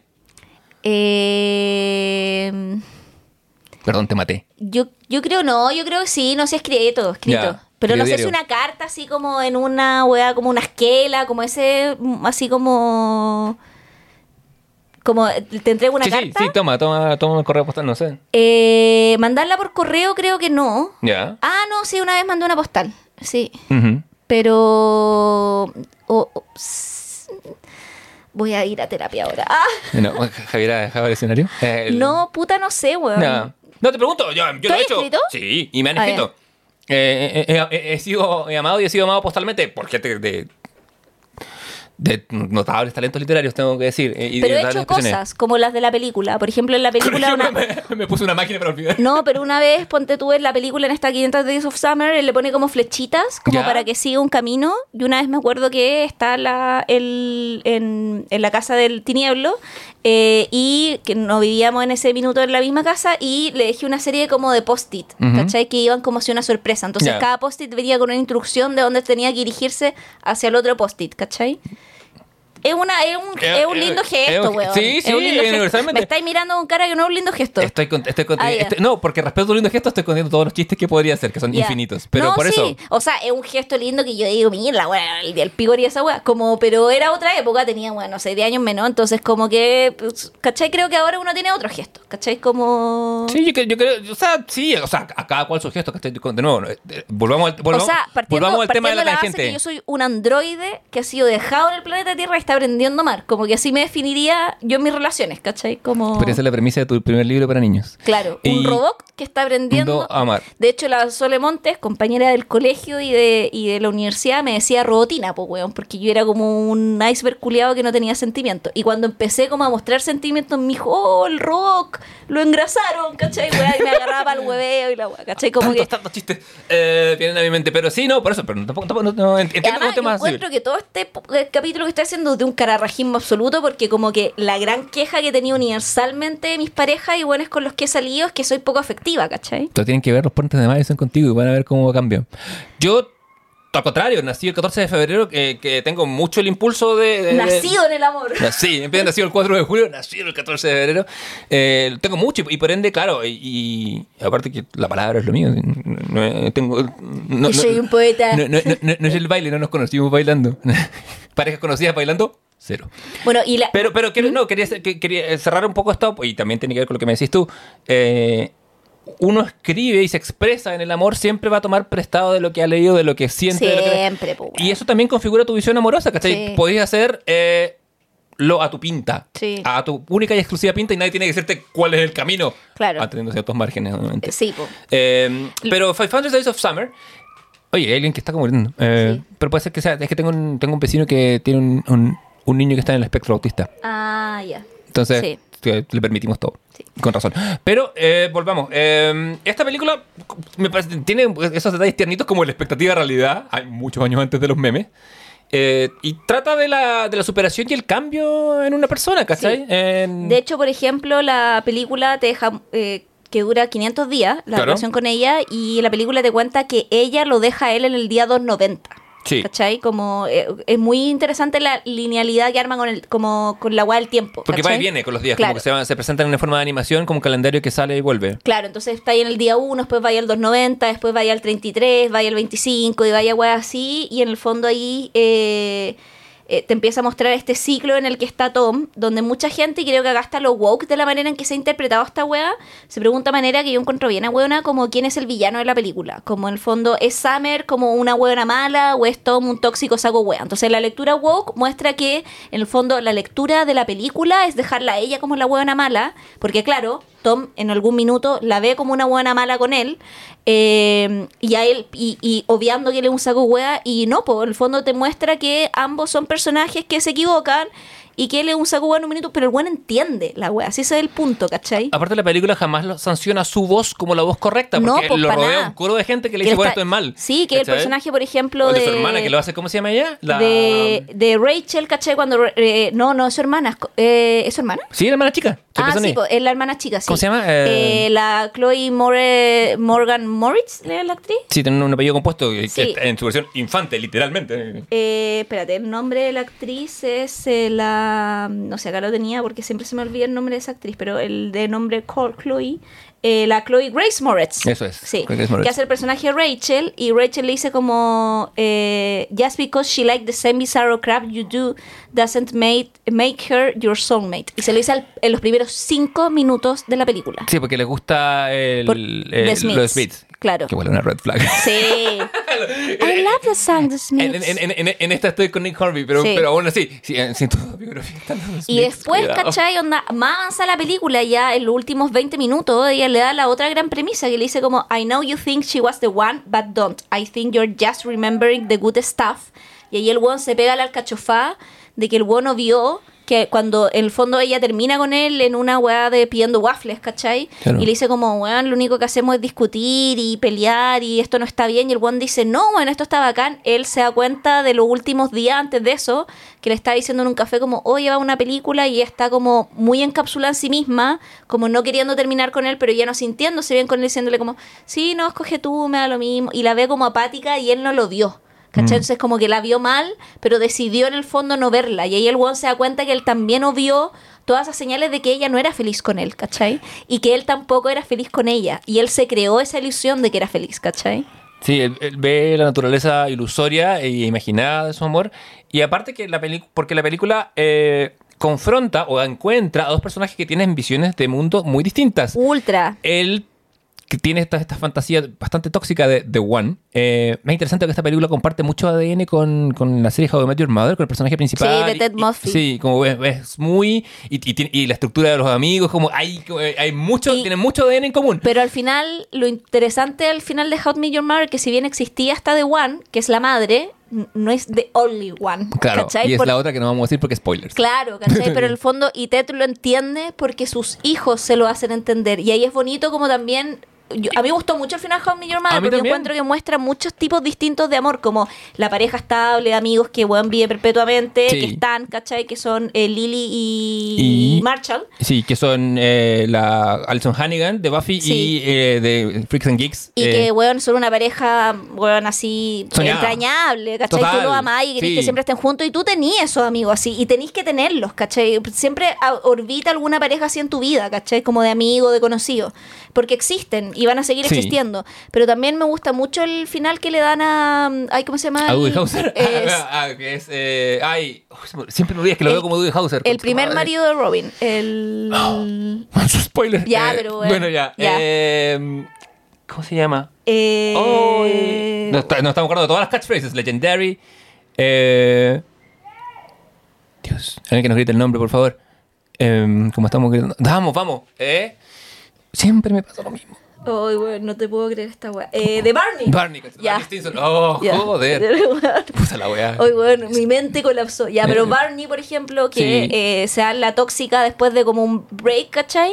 Eh, Eh, y descubre, a- descubre el amor de su vida en, otra, en otro amor, po. en otro amor, que eso es interesante también, que ahí la película también amplía la weá del amor y quedarse solo en el romántico, que después de bueno, estar con infinidad de mujeres, una resultó que quedó embarazada, Claro. tiene ese bebé, que es una hija, más encima una niña, Claro. y él la mira y dice como, tú eres el amor de vida, ¿cachai? Sí. Y, y, weón, y lo encuentro precioso, ¿cachai? Sí, Así es un como- cierre muy- muy bonito. Encuentro que es un cierre impecable para su personaje, weón, Sí, ¿cachai? me gusta mucho eso. Eh, es divertido. Empecé en medio de nuestra. De, de material complementario para este capítulo. Vi un poco de Boomerang, esa película, esa comedia romántica con Eddie Murphy y un cast que es una utopía negra. Mm. Eh, y el personaje es.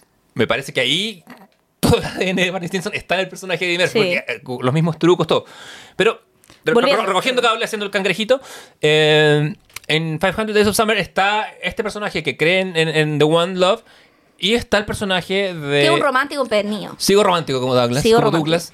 Eh, la, pero su, su, ay, la, ¿cómo se llama el personaje de ella? Summer. Sum- Summer eh, es la que no se va a casar, que cree que, que- que el amor es una atadura como tal, que tiene, tiene muchos traumas, que esto lo explica Sí. muy a la rápida por su el divorcio ella, de sus ella es un alma padres. libre, además. Tiene como ese, pero en medio de la película o descubre que tiene no. ese discurso que tiene un alma libre. Y se nos casa a mitad de la película. Y él siente eso como una traición, porque dijiste que nunca te ibas a casar, la weá. Pero claro, ella crece, pues, y cambia. Claro, y, que ella se lo dice al final, Sí. como people change, feeling change, if doesn't mean that the love once shares wasn't true and real. It simply you meet means that sometimes when people grow, they grow apart. Y creo que esa es la, el- la tesis de la wea, ¿cachai? Vamos a. Es que también es una.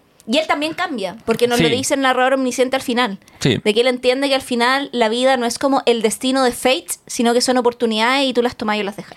Sí, totalmente. Eh, llegan a buen puerto ambos. Ambos cambian. Separados, más bien. Separados. Y es una película que, ah, como la anterior, trata de la ruptura más que Claro. del amor como tal y de rehacerse y de- también de cambiar y crecer, que son partes absolutamente naturales de la vida. Y me gusta, me gustó esta película porque a diferencia de las películas románticas en general que los personajes se mantienen estáticos, de hecho en los, los puentes de Madison de- ambos igual como que no hay cambio, de hecho No, como claro. que el que estén separados hace que porque el- el- ella no se atreve a cambiar su vida por la del fondo la que puede tener con Robert, ¿cachai? Mm. Eh, acá los personajes no se mantienen estáticos, entonces creo que eso también que, que quiebra el principio básico de las romcom, ¿cachai? Como Y bueno, y al no estar estáticos se separan y no Exacto. terminan juntos. Eh, Que también es algo que son como pequeñas reglas dramáticas que Sí, se van armando. Ahora bien, eh, habiendo sufrido bastante, yo creo que podemos pasar, podemos tomar a Joseph Gordon-Levitt e irnos más atrás en el tiempo. encapsularlo, Encapsularlo, para echa- que quede como un feto. barnizarlo en colágeno. barnizarlo y ir a nuestra última sección que está compuesta por dos películas. Sí. eh, que es como And the End. No logramos no, no logramos un término. No, pero era como And the End, and the end was love. Sí. O eh, como, como la cita de los Beatles, in the end, the love you give is equal to the love you make o you take, no me acuerdo. Claro, como o al final, como son más las de comillas happy ending. Podemos sí. en porque una. si- porque, sí, porque pa- si el amor termina bien, es comedia. Y si termina mal, es tragedia. claro. ¿O no? Em, Y ahí tenemos eh, la primera que es eh, 10 cosas que odio de ti, Sí. 10 things I hate about you. Una película entrañable. em, que también la pusimos porque bueno, estábamos deshidratados con los puentes de Madison y lo con la que sigue después dijimos como hermano, weón, y con Brokeback Mountain yo 90, como 90 minutos sin llorar, por favor. por favor, No como necesito una weá que sea light, ¿cachai? Sí. como, y este fue como nuestro... Año 99 esta película. Sí, año 99. Esta fue nuestra Era el como... año que yo salí del colegio. Nuestro mood eh, se encuentra... Me, me dice internet que está en Disney Channel, weón.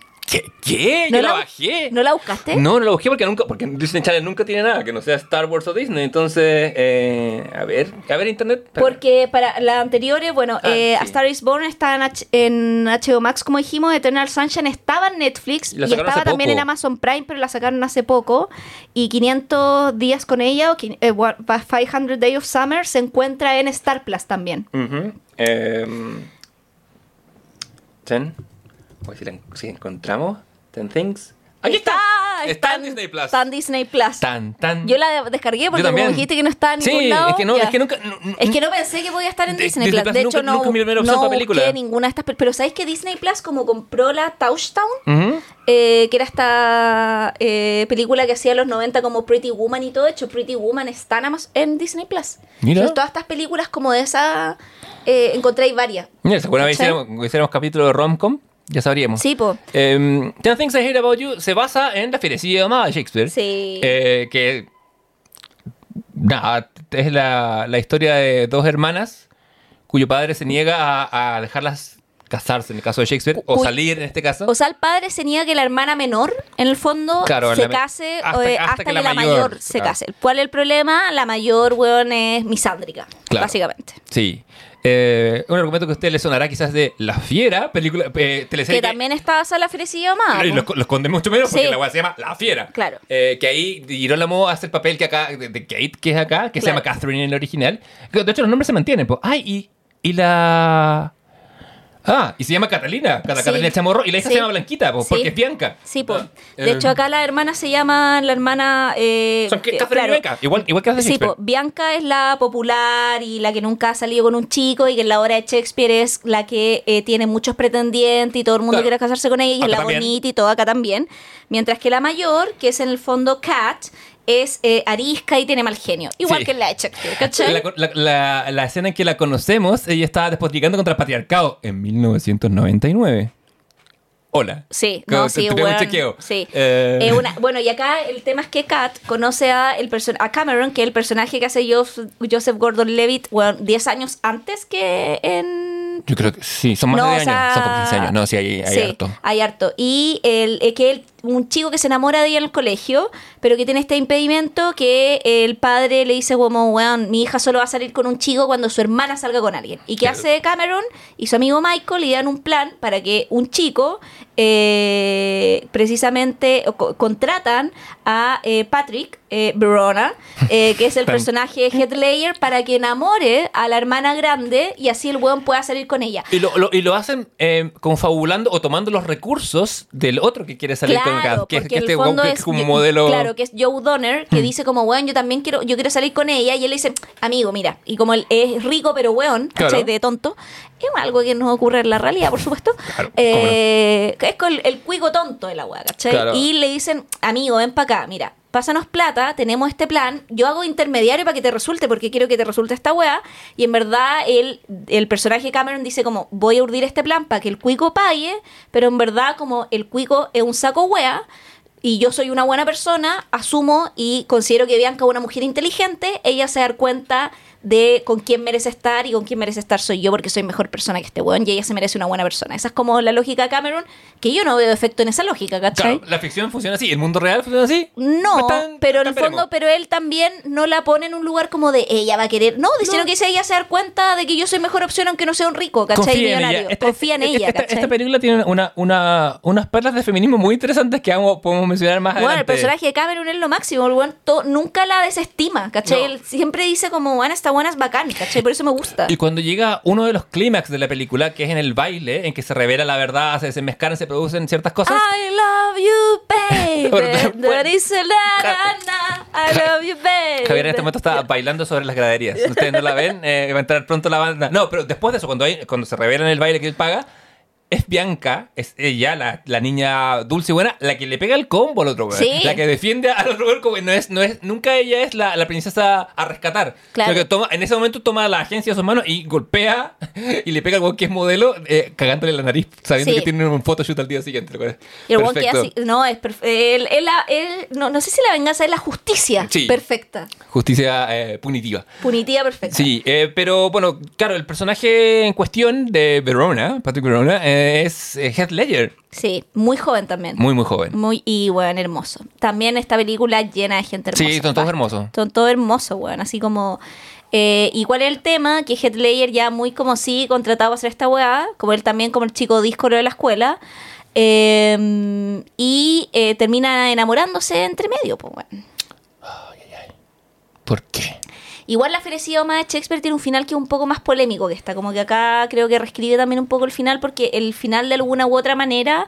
eh, que también es como se han reinterpretado en algunas como representaciones de Shakespeare, da a entender o dejan una zona de grises que el personaje de ella para ser domado también es como eh, Sí. abusado, ¿cachai? Claro que hay, hay, hay- hay Entonces ahí hay una fuerza. zona, claro, como que hay, como que se usa la fuerza de por medio, porque en el fondo ella como que es domada eh, por medio del sexo, ¿cachai?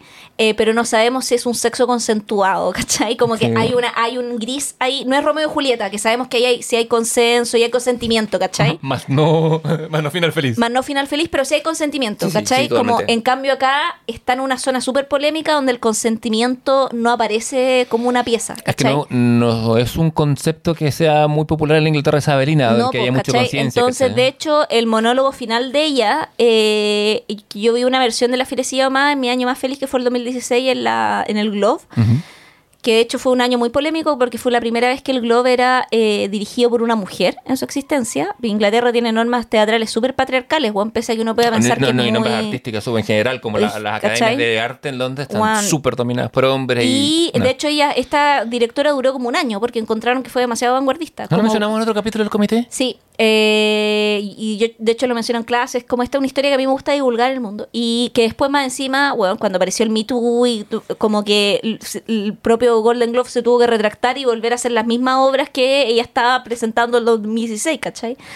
Y en esta versión, el monólogo final eh, lo hacen desde la tragedia. Entonces tú estás viendo comedia todo el rato, te reís, te reís, te reís, te reís. Y la actriz, bueno, aparece así como de macraca, así como llorando y me da como con, ¿cachai? Como con signos de haber sido como media como, eh, no violentada, pero típico que cuando te muestran como alguien que está despeinado después de tirar no sé qué, pero que aquí ya no tiene como la situación de, oh, esto era, sino como decir como, ah, esto pasó y termina con un monólogo a público que es como una arenga, Mm. como diciendo, y le cambia el final, o sea, eh, la manera en que la actriz lo dice cambia el final, toma una elección. Sí, sí, total, o sea, es, hacer tragedia de- del. Claro, y toma la original. lección de decir como ya está esta tragedia, pero Shakespeare nos está diciendo que al final, en el fondo, como eh, por medio como de, de- de la violación, una mujer es domada, ¿cachai? Claro. Entonces, la película evidentemente no tiene ese final, ¿cachai? No, por supuesto, la, la- la película es todo tono comedia. Limpia esa, esa polémica que tiene la obra original de Shakespeare. Sí, que, que es una lectura igual reciente, ¿cachai? Porque incluso te diría que el 99 no, no es una lectura que... O sea, el 99 recién estaba como despertando y despuntando. Siento que esta película, como te decía, tiene elementos de, de- de cierto feminismo, ¿cachai? La construcción de sus personajes, en, en- en la, en la forma en que, en que se paran frente a, a las acciones. Tiene, tiene, tiene unos momentos, bueno, el profesor de inglés que les pasa a Shakespeare es negro. Eh, entonces, claro, acep- aceptan las quejas, pero dice, "Ah, de lo que se dejan estas mujeres blancas cuando, cuando en verdad deberían ir a reclamar para que les hagan leer, aunque sea un autor Sí. negro, al principio de la película, como que él le marca eso, eh, y dice, Shakespeare, lo leemos, pese a que sea white dude, a dead white dude, porque el eh, dice, because he knew his shit, and that's why we respected him. Pero es una película, yo lo encuentro impecable como comedia romántica. Eh, Sí. Encuentro así que eh, toma el material original, juega con él de una buena manera, tiene una banda sonora increíble, o sea, increíblemente Y noventera. que también hace, entiende lo que hay que hacer con los clásicos, que es lo que entendía esta directora, que es la Emma Rice, que Claro. es la que agarró el, el teatro eh, de Globe de Shakespeare en el 2016, eh, que entiende que los clásicos hay que adaptarlos también en medida en que los tiempos van cambiando, porque hay cosas que en el fondo como que, inclusive aunque sea Shakespeare, ¿cachai? Sí. Como que dice, buena onda Shakespeare, weón, es la... to- nadie va a discutir como quién es él y, y- y sus credenciales, ¿cachai? Aunque hay gente que discute quién es el, pero bueno, Bueno, sí. eso, lo quito, no, no. Eh, pero en el fondo como pero también hay ciertas weas que tenemos que cuestionarnos eh, a 400 años de su escritura ¿cachai? Sí, por supuesto. Eh, ciertas partículas de algunas de sus obras ¿cachai? como Sí, pero claro, en, en este caso, que es más simplificado, Sí. eh, bueno, primero el amor, primero la comedia, termina, y termina con eh, una versión de Letters to Cleo de I Want You to Want Me, eh, tocada cantada arriba del, del- como del edificio. Eh, en esta, es- una de las cosas que me acordé con esta película es, la cantidad de bandas que teníamos en los 90 como... ah, como, como, bueno, como, sobre todo como que seguían como el modelo de No Doubt, que eran como muchos hombres Sí. y una mujer vocalista. Está Letters to Cleo, está la que canta cuando van, al, cuando van a un club, ¿cachai? Que también es una banda real.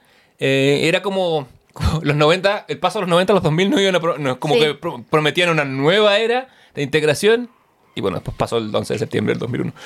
Eh, pero yo te diría que esta es como una comedia adolescente perfecta, weón. Como. Porque además es una rom-com, pero adolescente, ¿cachai? Sí, porque la rom-com tiene distintos públicos y esta es adolescente. yo creo, que ¿cachai? nos O sea, gusta- como- yo creo que a ti y a mí nos gusta porque además la vimos originalmente siendo adolescentes, ¿cachai? Éramos el público. Y además que también es una película de rom-com adolescente que no subestima a los adolescentes. Y lo vi en el personaje de, de James, ¿cachai? De Cameron, en el fondo, de eh, Joseph Gordon-Levitt, que en el fondo él no subestima a la mujer que ama. claro, no, O nunca. a la mujer que desea, ¿cachai?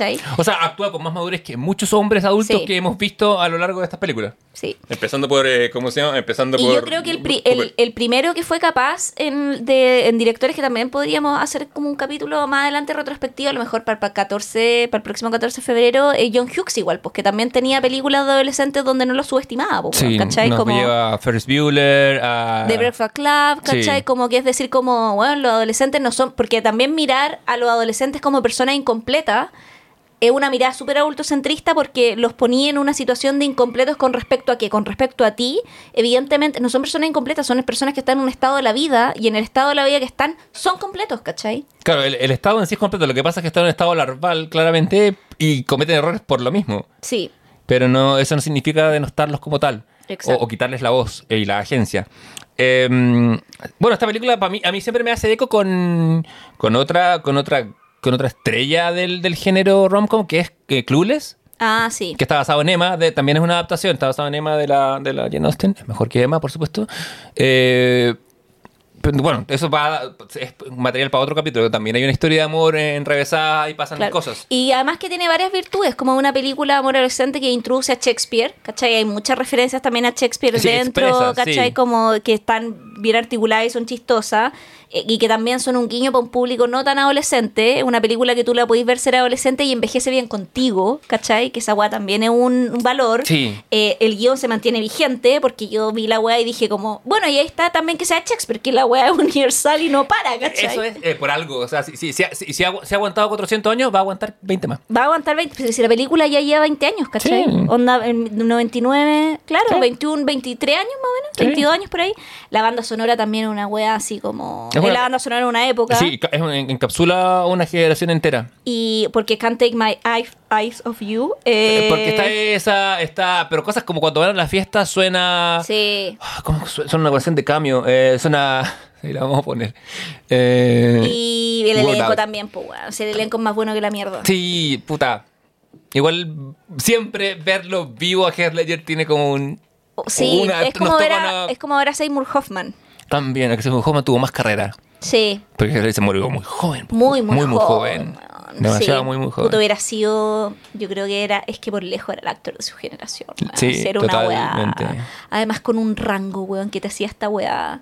Te hacía Brockman Mountain, te hace The Joker, porque yo encuentro que Jake Gyllenhaal está muy bien en Brockman Mountain. Pero Jake Gyllenhaal no tiene el mismo rango. No, este, cuando no llega a es mucho más no. limitado, Sí, totalmente. Como- Ha- ha- Hace lo que tiene que hacer con, con- con su, con sus herramientas. Logra mucho, por Sí, sí. ejemplo, en esta, eh, eh, la que tiene con, que es de Denis Villeneuve, la que tiene con Hugh Jackman. Ah, sí. Bueno, ahí está, pero yo creo que Susa es una de sus mejores interpretaciones junto con Zodiac. Como que esos personajes logra hacerlo, pero no tienen el rango de poder salir y orbitar en, que es lo, en distintos géneros con una plasticidad Sí. actoral. Término que acabo de inventar. eh, que es lo que hace precisamente Heath Ledger, weón, Copyright. Sí, Copyright. TM 2023. TM Comité del Ocio. Eh, no, Eh, te lo voy a dar a ti. Gracias por ser pero sí, y de ahí llegamos a la última película. A la po, weón. estrella de la, a la joya de la corona de esto, que es eh, The Notebook, también traducida como Diario de una Pasión. Traducción que igual eh, ¿Defiendes? avalo más que defiendo. Sí. Porque ponerle el cuaderno o No, el diario. O el diario, ah, o el otro era el diario de vida, pero también no. No, es dentro de todo. No, estas, ¿sabéis que estas traducciones hasta ahora han estado bien? Podríamos Sí. decir, todas ellas como hay salvedades que uno tiene que hacer porque no funcionan tanto en una... Sí, no. eh, ¿Cachai? Como... Las que más se alejan son esta y Brokeback Mountain, pero, Sí, pero, está bien, las sí. entendemos. Y The Notebook, eh, tú no la habías visto. No, eh, eh, eh, lo bonito de, de esta selección es que varias de estas películas uno las había visto antes y el otro no, como era su Sí. primera aproximación. ¿no? Eso fue interesante. Sí. Y eh, traducida como Diario una Pasión, como tú bien decías, es una película del 2004 que está basada también en la novela homónima de Nicholas Spark. Y Nicholas Spark es un autor que, ponte tú, no me acuerdo bien la cantidad, pero yo leí algo así como que si tiene 30 novelas, 25 han estado en el cine, ¿cachai? Sí, está lleno de películas lleno de y todas son este mismo romántica y fue dirigida por Nick Cassavetes quienes no lo conozcan es el mejor amigo del personaje que hace Nicolas Cage en Face Off él fue Mm. como un actor como muy de cine o como como, Como indie, ¿ve? ¿no? Claro, Una época. como sí. Y eh, se dedicó también más como a la dirección. po. Y la historia es contada por eh, un eh, caballero viejito que eh, está en un asilo y que tiene una compañera que está en un asilo con él. Y él decide contarle una historia que está escrita en un The Notebook. Eh, y es la historia de amor entre Noah y eh, En el Noah, Ali. Noah. No es la misma Ali de Star Born porque esa es Ali con Y y esta es Ali con IE. Eh, y que son dos cabros que están precisamente en 1940, en un verano de los 40, en Seabrook, que es Carolina del Sur, volvemos al sur. Es algo interesante, weón, que todas estas películas clásicas de amor están como en el sur gringo. Y en el sur profundo y en el pasado, porque es un espacio para el romance Y un eh, espacio- el- y para el prejuicio. Y también para el prejuicio, también para la suspensión del tiempo, porque en el sur, como también es más como campo y todo, el tiempo transcurre de manera distinta que en el norte, donde tenéis, ponte tú, metrópolis como Nueva York y todo, y donde pareciera que todo como que avanza más rápido. Porque hay más ¿Cachai? gente, es más, es, más, o sea, es más fácil encontrar otros peces en el mar, uno. Y también el, eh, la situación como cosmopolita de la costa eh, hace que los Claro. romances sean más... O sea, eh, lo- lo- la historia de romances pasajeros y fugaces van a estar en las costas. Y en el centro va a estar como la idea del valor central del amor. Exacto. Y ahí, claro, y ahí en esta Seabrook, en Carolina del Norte, en un carnaval, en una noche carnival, Noah conoce a Ali y la invita a salir Y Ya, yo encuentro que de todos los hombres que hemos visto, el más tóxico es este. yo también. El más saco wea es que dice, ay, me voy a soltar si no salís conmigo. Quiero, sea, que, yo- quiero que lo digas, quiero decirlo. Quiero- Ya. De hecho, no, perdona que te haya interrumpido, pero no, no quería dejarlo Yo pasar. también quería ir a esa escena porque de hecho la tengo agarrada. De hecho tengo una pregunta. ¿Es no un tóxico obsesionado con Ali? No acepto un no como respuesta. Entre paréntesis, escena rueda. ¿Cachai? Eso tengo en mi Sí, sí, apunte, entre pa- literal. Entre paréntesis, sí. Sí. Fantástico. Puta, me choca mucho.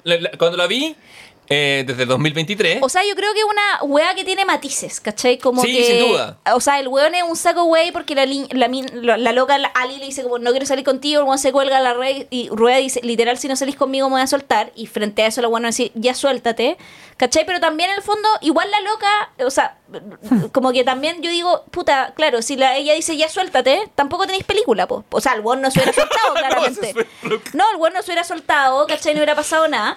Pero también en el fondo ahí, eh, de este primer pie forzado, como que ella, eh, ella también yo la encuentro bien tóxica en varias weas, ¿cachai? Sí, vamos a volver al tema de la juventud, porque yo creo que él... Ellos tienen 17 años cuando Exacto, salen, cuan- y ¿cachai? cuan- cuando él se vuelve un hombre mayor y la cuide y todo, eh, tiene un amor maduro porque él es un hombre maduro. ya. Claro. Y ella también, pero al principio es una niña mimada. Así, Absolutamente. Muy, su personaje es muy Y molestoso. en creo que sentido. responde a, la- a las etapas de cómo amas, ¿cachai? O de cómo decides amar. Y en ese sentido, o sea, hermana, el weón te construyó una casa con sus manos, concha tu madre. Y igual defiendo esa wea como, no es que ella tenga que quedarse en esa casa por eso, pero también digo como, weón, ¿a quién chucha le han construido una casa con sus manos, po weón? ¿Lo construyó para ella o para él? Yo creo que para los dos, po weón. Sí, o para un sueño, un fan- que igual es como una... O sea, con- ¿cachai? sí. Como, pero es que es una película que para mí tiene matices. Hay mucha gente que la ha cancelado porque encuentra que eh, eh, plantea expectativas del amor romántico inalcanzables. Y sí, estoy de acuerdo. Pero sea, es una cual- película, ¿cachai? Cualquier amor o cualquier situación que involucre inmobiliaria, bienes inmuebles es inalcanzable. Bueno, o sea, en este como mundo. primero, o sea, yo- nadie en Chile te va a construir una casa con sus propias manos. Uno, la primera imposibilidad es como amiga, el weón no va a tener plata para construirte la casa, ¿cachai? O sea, con que el weón tenga un trabajo, bien. Y dos, si el weón tiene la plata para comprar un terreno, comprar una casa, el weón es un cuico, no la va a construir con sus manos, ¿cachai? Entonces la weón es un imposible. O un León Tolstoy reencarnado. No, Pero puras red flags para todos lados. no, o sea, la colonia tolsoyana no resultó en Chile. Este, este verano me voy de Lo vimos vacaciones. en literatura, Me- Leonardo, me- cuando estudiamos. Me voy de vacaciones a una colonia tolstoyana. Colonia de verano Tolstoy. Bueno, Eh, bueno. y el- al fi- hacemos el spoiler final, sí, ya Sí, wea.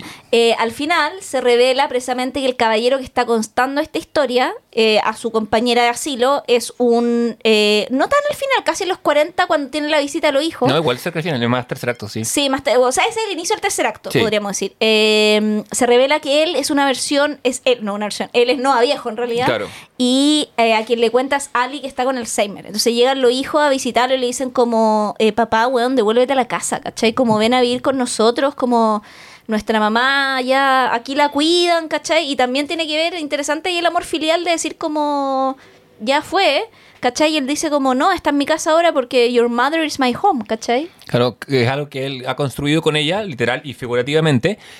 Pero los hijos también le dicen, ¿y qué, y qué de nosotros también? Pues, ¿cachai? Porque hemos perdido a nuestra madre al Alzheimer, pero también te estamos perdiendo a Claro, ti. y ahí tú te das cuenta que podías decir que la casa igual no la construye para él. Porque al final, por ejemplo, él no se queda cuidando o atesorando esta casa, sino que es capaz de irse a vivir a este otro lugar con ella. Porque al final la casa ella, como, ¿cachai? Sí. El weón lo dice literal, po, o sea, como que no hay mucha interpretación ahí en la web. Claro, porque, o sea, la diferencia entre una casa y un hogar, ¿cachai? Que es una- Igual acá hay una, yo encontré interesante que acá hay como una evolución de las relaciones amorosas adultas, porque al principio está como onda eh, la pasión, ¿cachai? Es como pasión, pasión, pasión, pasión. Sí. Después está como la intimidad, como en el fondo, pero la intimidad también no con entre ellos, que bueno, si bien ocurre, pero también la intimidad como consigo mismos, como que ellos necesitan conocer y vivir otras cosas para poderse reencontrar y tomar una decisión Sí. que es la eh, decisión que tienen que tomar y que tiene que tomar ella, porque la ha estado mucho más esperando todo este tiempo, que es la decisión finalmente Claro, si ella eh, se eh, queda con él o no. Él construye una, en paralelo una relación que siempre se siente como una muleta. Claro. Que es la de- y ella se va a casar con Cíclope de los X-Men, ni más ni menos. Con, no, y que además, hermoso. O sea, aquí volvemos otra vez, hegemonía Bueno, pura, puro weón. Toda la gente en esta weá es hermosa, weón, basta, ¿cachai? Eh, sí, ¿sabes qué? Hasta los secundarios ve la mamá de ella estupenda, bueno, el papá Sam Shepard Sí, también, bueno, bueno, o qué sea, bonito verlo a Sam como- Shepard, sí. así. No, y también estupendo, así como en su rol de viejo estoico, weón, o sea, eh, puta, toda, eh, pura gente hegemónica, weón. Sí, pura gente bella. eh, igual tengo que decir, cacha, que me, me es muy raro ver a Michael Madsen con ojos. Ah, O sea, yo- a James Madsen, perdón. Verlo con ojos y no, y no con el visor. eh, En mi cabeza es demasiado cíclope. Pero ahí interesante que esta evolución entre pasión, intimidad y decisión la vemos solo el personaje de Ali, porque el personaje de él no es siempre estático.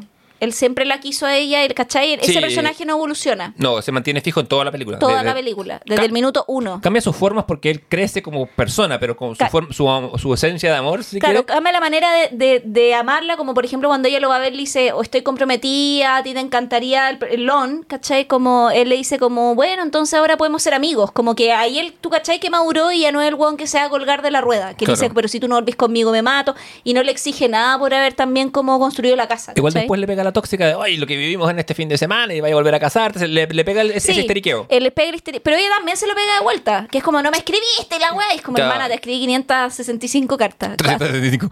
¿A cuántos días? Dije yo, 565. Sí. Ah, bueno, le sumé 30 días al año.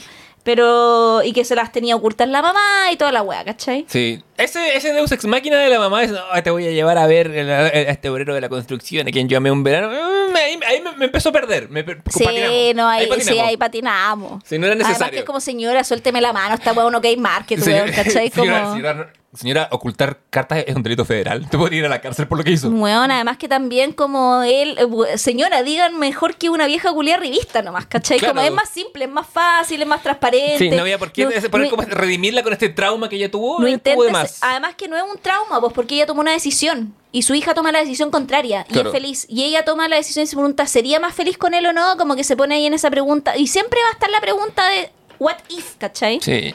Bueno, en nuestro ¿Cómo lo hubiera hecho yo? Le, habríamos, habríamos quitado un poco ese personaje. Eh, y, como- y- lo que te decía, habríamos cortado la secuencia de los hijos en, el- en el- los, cort- en los puentes de Madison. Yo creo que se puede hacer un corte Ah, sí. dejando solo Clint Eastwood y Meryl Streep y quedar con una película de filete puro. Pero acá, eh, no- The Notebook me gustó bastante, la disfruté más de lo que yo pensaba. Me, me había llegado recomendada a lo largo de estos años que no te imaginas, hasta dedicada por gente que nunca la vi. Pero ahora la vi y No, una película linda. linda, cumple. Eh, edulcorada, pues, Sí, cumple su propósito. O sea, y la vi. y la- no todo puede terminar en que lo queden juntos por la chucha, ya. Un Pero- final feliz. pero ese Te no- exijo yo. Si ella no recuerda, ¿se puede decir que están juntos? Es que ella recuerda el final, po. Pero como po- el final. Tiene como un minuto de, de, de lucidez. Pero al Eh, final, final, el, que en Ah, la claro. película queda medio abierto, interpretativo, pero en el fondo esto lo sabemos también por el final de la novela. Ella al final lo reconoce, después como que él, o sea, él está contando la historia, eh, al final ella lo escoge a él y no al cuico, ¿cachai? Ujú. Siendo que este es un cuico decente, hay que decirlo. ¿Hay hartos cuicos decentes en esta? En esta sí, Sí, como- o, o- o, perdón, acá hay hartos maridos que son buenos hombres. Sí. Es interesante, yo, eh, esta película yo la vi. Pero este no alcanza a ser marido, pero es un cuico decente, Claro. que yo creo que también es un cuico decente porque es un cuico que fue a la guerra, weón.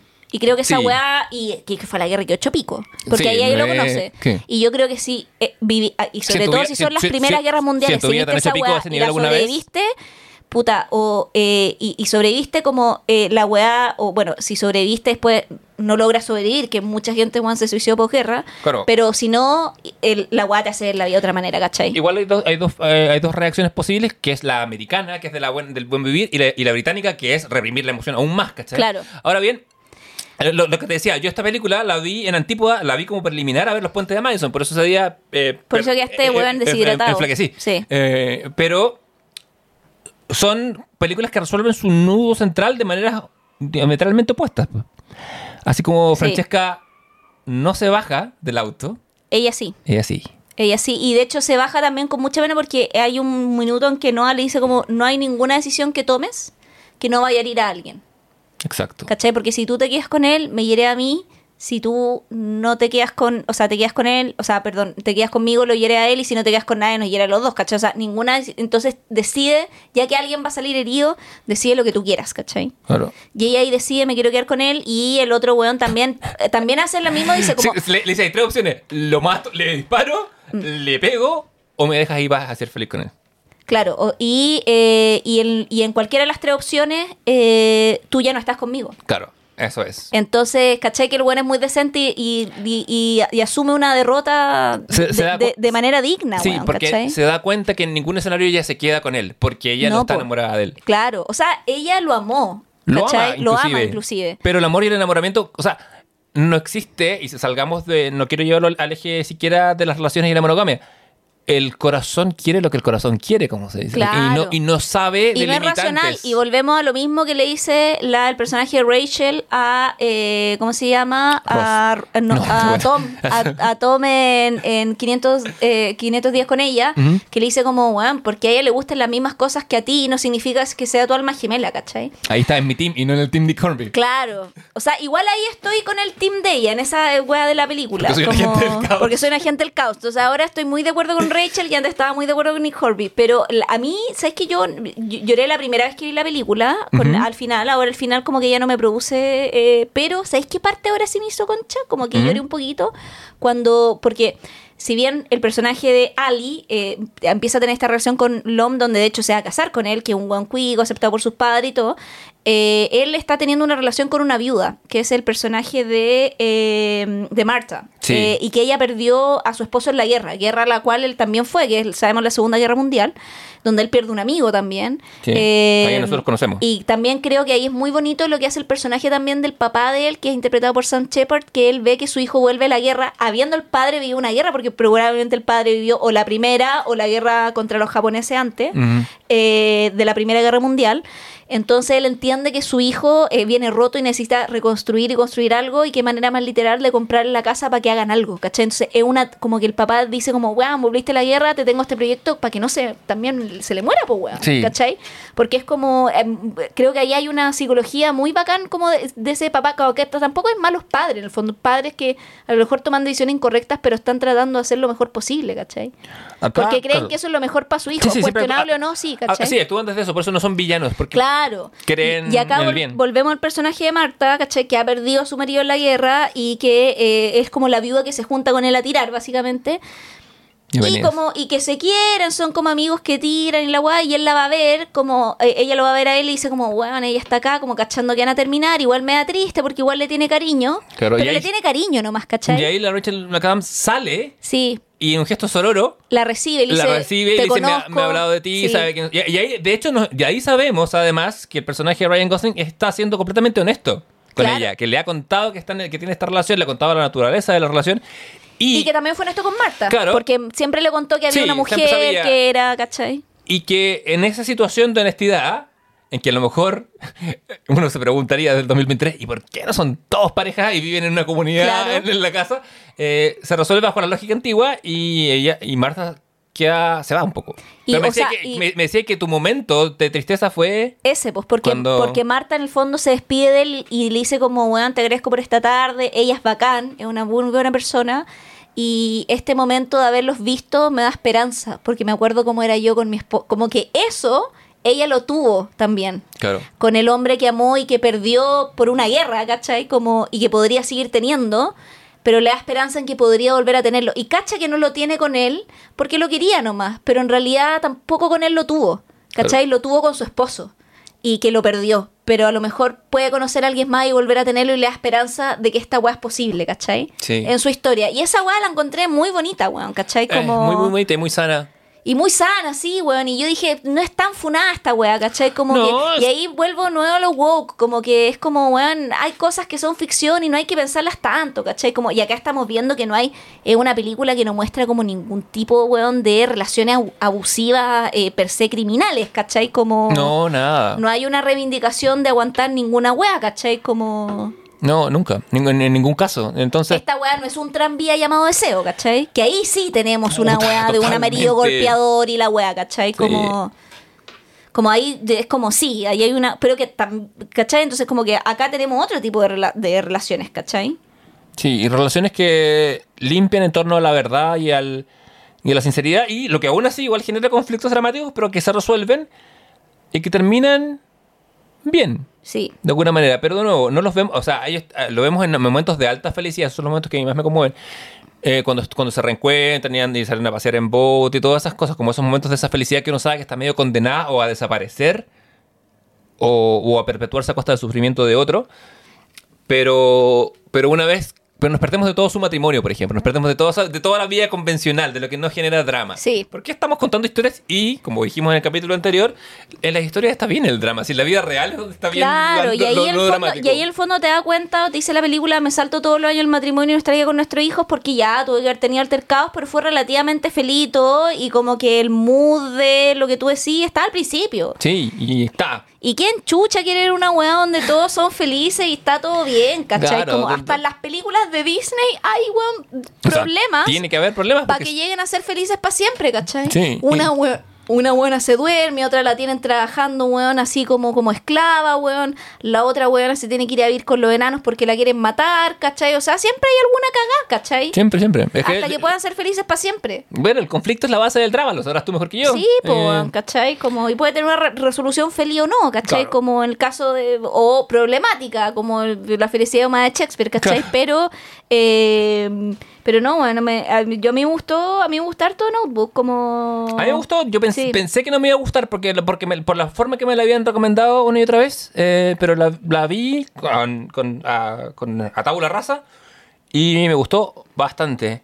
Y es la cima de nuestra pirámide Sí. romántica. Y además que tiene también frases así que son como weón para tarjeta de San Valentín de romántico. Cuando la Old Ali le dice como.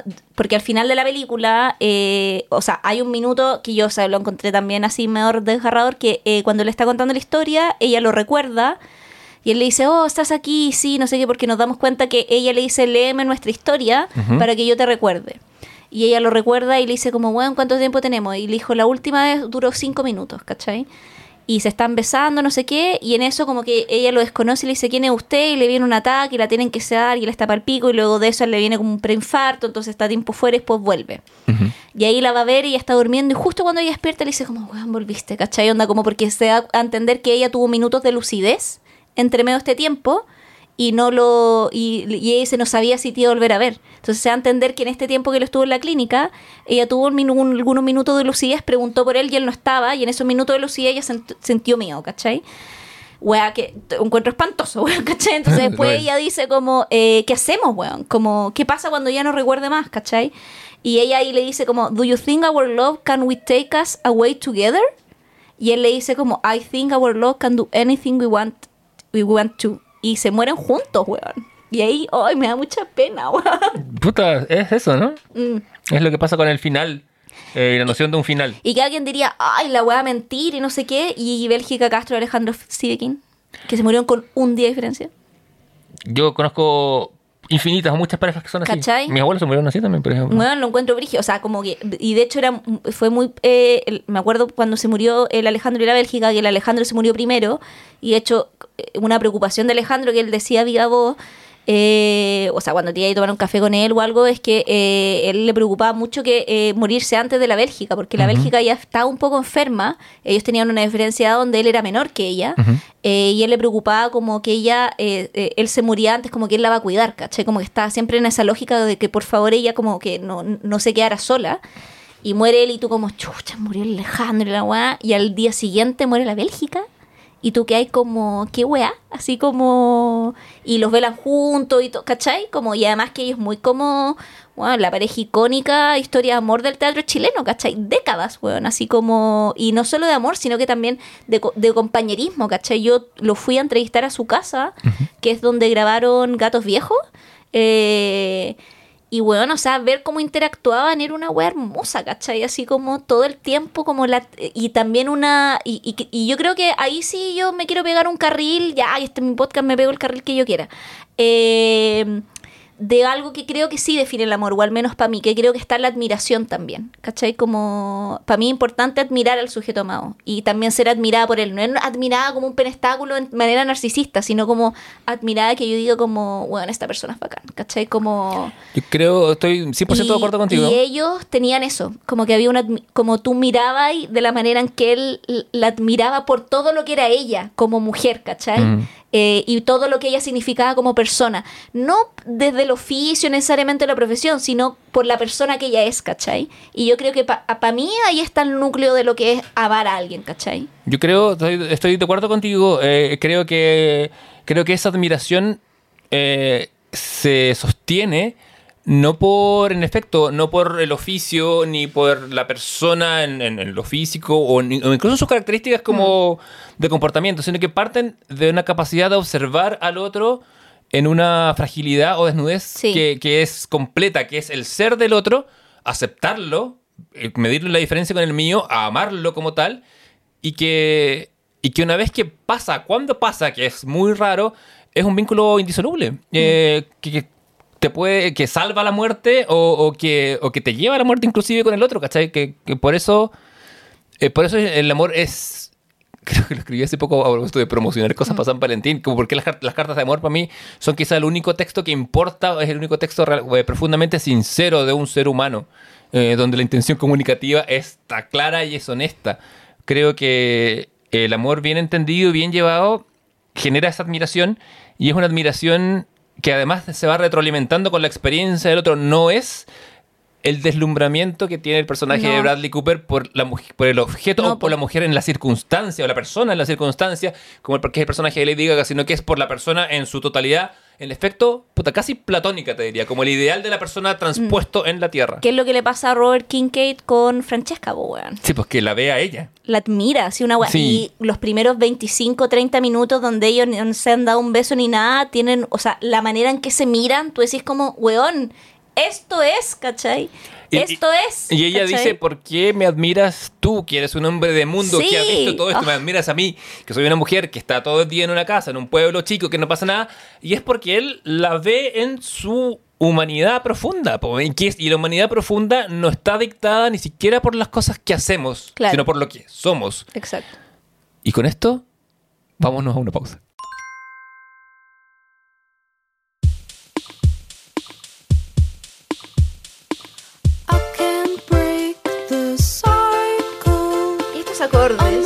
Este capítulo que ha sido muy largo, eh, porque, bueno, es que queríamos comentar bastante. Siempre queremos abarcar mucho y nos Sí. vamos, pero bueno. No, ya pico, weón. Estamos en una era de capítulos largos y que tanta weá y se escucharán hasta donde cada uno los quiera escuchar, sí. Y como las relaciones. Mm. Sí, durará lo que tenga que durar. Y durará lo que tenga que durar y... Y los verdaderos tóxicos volverán con nosotros la próxima semana. Claro, y si queréis dejar la weá a la mitad y queréis dejar de, bueno, dejen toda la weá nomás, como, como el amor, lo, lo que tenga que durar, como... Sí, du- eh, sí, durará cuatro días como, como el de los puentes de Madison o durará una vida entera como, Como The The Notebook. ¿Tú has llorado por amor? Tú respira, ¿eh? Así. Sí. eh, el- el- el- el- ¿Cachai lo distinto ¿que de somos? nosotros que yo hago una pregunta, como que para mí es lícito que alguien te puede decir que no? Como que encuentro que es una respuesta normal. Es. eh, no, es. Sí. Robot. El, el robot. El robot del COVID. JLR34 me dice. ¿Tú conoces? eh, ¿Qué es este, este líquido que sale de tus ojos? Igual ¿Qué me, acuerdo ahora, justo en una conversación, ahora que estábamos conversando, me dijiste como, weón, qué problemático sería tener una relación contigo, porque alguien no sabe, como ¿cómo sabría saber cuando estás expresando afecto? y dije, chucha, gracias, weón. Puta, pero te quiero igual, Javier, ¿sabes? No, no, te quiero con todo, Jaime, pero es muy Puta, la divertido. gente ahora a pensar que soy Robocop, weón, lo cual es bastante No, probable. sí, no, siempre robot, nunca cop. Sí, siempre robo, robo, robo, sin el Siempre robot, pero nunca cop. Pero Sí, he llorado. Es, es lo que más me- es- igual he mejorado, weón, he mejorado galeta. Sí. Como, pero yo creo que también los gatos han ayudado harto a mi. De hecho, ahí también la suele me wea saber que los gatos te iban a ayudar, weón. Tuviéramos comprado animales, weón, cuando eres chica, weón. Claro. Y se soluciona toda la weón. Claro, ya que te conoces de toda la Culpa vida. a mis papás, po, weón, Yo- que no me dejaron tener mascotas, ¿cachai? Yo creo, eh, yo- eh, el, el amor de los- por los gatos lo descubrí hace muy poco, eh, hace tres años, para, hacer, eh, para cronometrarlo. Y es otro amor, pero es un amor que existe, ¿cachai? Y creo que me hace amar eh, a, mis contra, a mis congéneres humanos de una manera. No lo pongo nunca, nunca en el mismo carril. Creo que no son equivalentes, creo que Es no que hay hay. distintos amores, Es que no hay una. eh, de hecho, incluso me planteo, en mis momentos de reflexión derridiana, que uno deberíamos usar otras palabras, porque es otro amor y otra sensación, y el gato te responde de una manera que no son las humanas, ¿cachai? Entonces Mm. Y decir en otros como... tiempos, y- y- sí, con sus propios deseos. y que no se condicen con la humanidad. Me carga cuando la gente eh, antropomorfiza muchos, o sea, Mm. la emoción del, del animal en vez de respetarlo en su animalidad. Como todo el amor, que, no- como que he repetido majaderamente en, en- en otros capítulos de este podcast, es algo que mientras más produce, no pierde. Entonces yo creo que el amor por mi gata es una cosa Sí. distinta, que corre por otro carril, pero que ilumina también el carril humano. Sí. Y, pero sí, lloraba calet, o sea, hello. ¿Cuántas- es como ese cartel eh, en este sitio de construcción llevamos cuántos días sin, sin, sin Ya, llorar por amor llorar, ya. la bueno lleva un año no, no, no lleva, lleva unos meses no ni siquiera no sé bueno técnicamente yo también siento que cuando veo una película como Los Puentes de Madison y lloro por amor no solo no, o sea no estoy llorando solo por la ejecución artística de la weá estoy llorando por mi vida Claro. es mi vida en movimiento O sea, la ficción ahí detona algo, como se dice. todos hemos sido eh, Engañados. caros. Puta, sí, engañado y hemos engañado. y hemos- Yo he estado en todas las, todas las posiciones de un triángulo amoroso. Pero no quiero revelar más porque. Porque para qué no, no, ¿Para qué? ¿Para qué? Porque hay gente que, que lo puede escuchar y puede eh, sentir No, además que estoy en una relación, todo lo que use puede ser usado para funarme. Bueno, to- to- todo lo que yo diga también. O sea, pero, pero no. No, sí, pero para funarme es mi relación. Claro.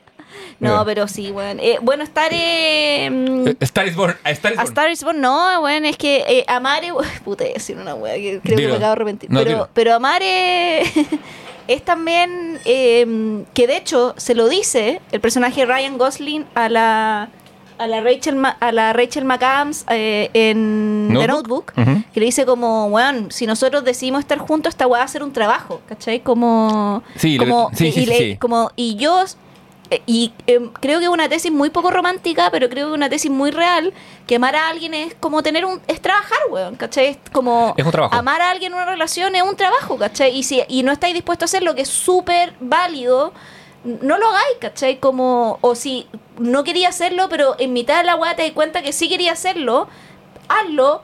Y al revés también, ¿cachai? Como... A mí un- un- un- uno de los, de los turning points con agnórisis y Es con... como, como que dije ni una weá. Y con epifanía, no, pero te, enti- te entiendo porque un, un punto así me pasó en una relación relativamente reciente. Voy a tirar un, un manto de humo. eh, en que mi contraparte me dice: Sí, estamos discutiendo, pero si seguimos juntos, vamos a ver más discusiones, ¿cachai? Sí, po. Y yo dije: Ya, este es el momento en que esta relación pasa de ser eh, un encanto encantilado, encanto, eh, y se vuelve una relación real. Claro. Y, y- incluso más real de lo que había sido. Que eso es lo que no pudo hacer el personaje de Bradley Cooper a Star is Born y se termina matando, ¿cachai? Claro, como elegir vivir y vivir en el amor, porque también puede haber hecho. Ha sido un- como que lo he hecho. Ha sido un gusto. Que lo he hecho varias Sí. veces. Yo también he hecho. Ha esto- sido un gusto de la mano, compañero, nos vemos. Y quedo eh, libre en distintos lugares del mundo, Sí, como. Clint Eastwood. Me ha pasado eso también, ¿cachai? Y son relaciones que yo atesoro muchísimo. Y en este podcast siempre digo, esta amiga tan querida que tengo, o esta ex tan querida que sigue hablando conmigo, es un poco por eso, ¿cachai? Entonces, por eso, si Francesca no se baja del auto, me rompe el corazón a mí. Pero bueno, Sí, qué Eh. ganas de abrirle auto, la puerta del auto Francesca. Claro, qué y ganas de que- decirle, señora, pase. Pero esas, esas camionetas viejas de Sí, fierro que abrir, una que abrir esas sí. puertas es, cuesta un montón. Oye, ¿vamos con los recomendados de la sí, semana? eh, sí ¿Qué me- brevemente, porque bueno, este capítulo culiado ya ha durado más que el amor de los puentes de más que Madison. la infancia de Heidi. Eh, es una serie que es un comedy thriller, de hecho, eh, que se llama eh, Run, corre. Y la productora general ¡Corre! La productora general y de la idea de esta serie es nuestra muy querida Philip Waller-Bridge. ¡Ah! ¿Qué? No te lo dije precisamente para ahora causar ese impacto. Sí, eh, que para más información vayan al capítulo de Fleabag.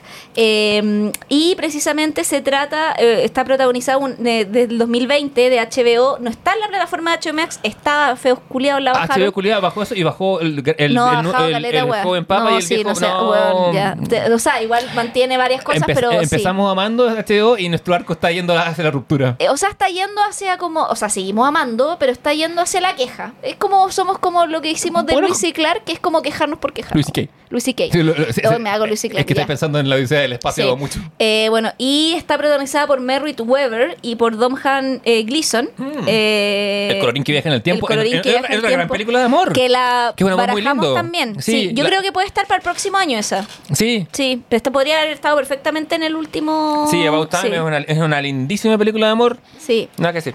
Que ah, está en varios streaming, así que la pueden buscar. Eh, y bueno, la premisa es que Ruby Richardson, eh, que es el personaje interpretado precisamente por Merritt Weber, eh, está huyendo de su vida ordinaria en los suburbios con su eh, como eh, pololo del colegio, que es Billy Johnson.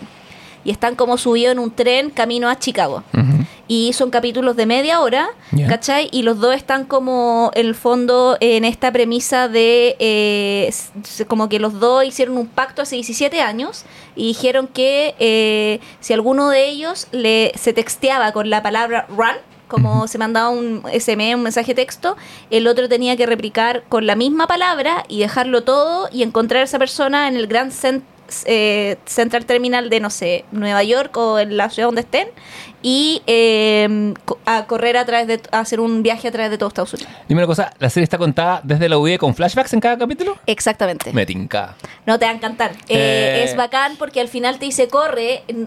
es porque es thriller, porque no sabéis qué chucha pasa, si se está separando o no, cómo ellos terminaron o no. Entonces, cada capítulo te va contando un poco de esta historia de amor de ellos, de por qué no están juntos, de por qué no se besan en el primer capítulo.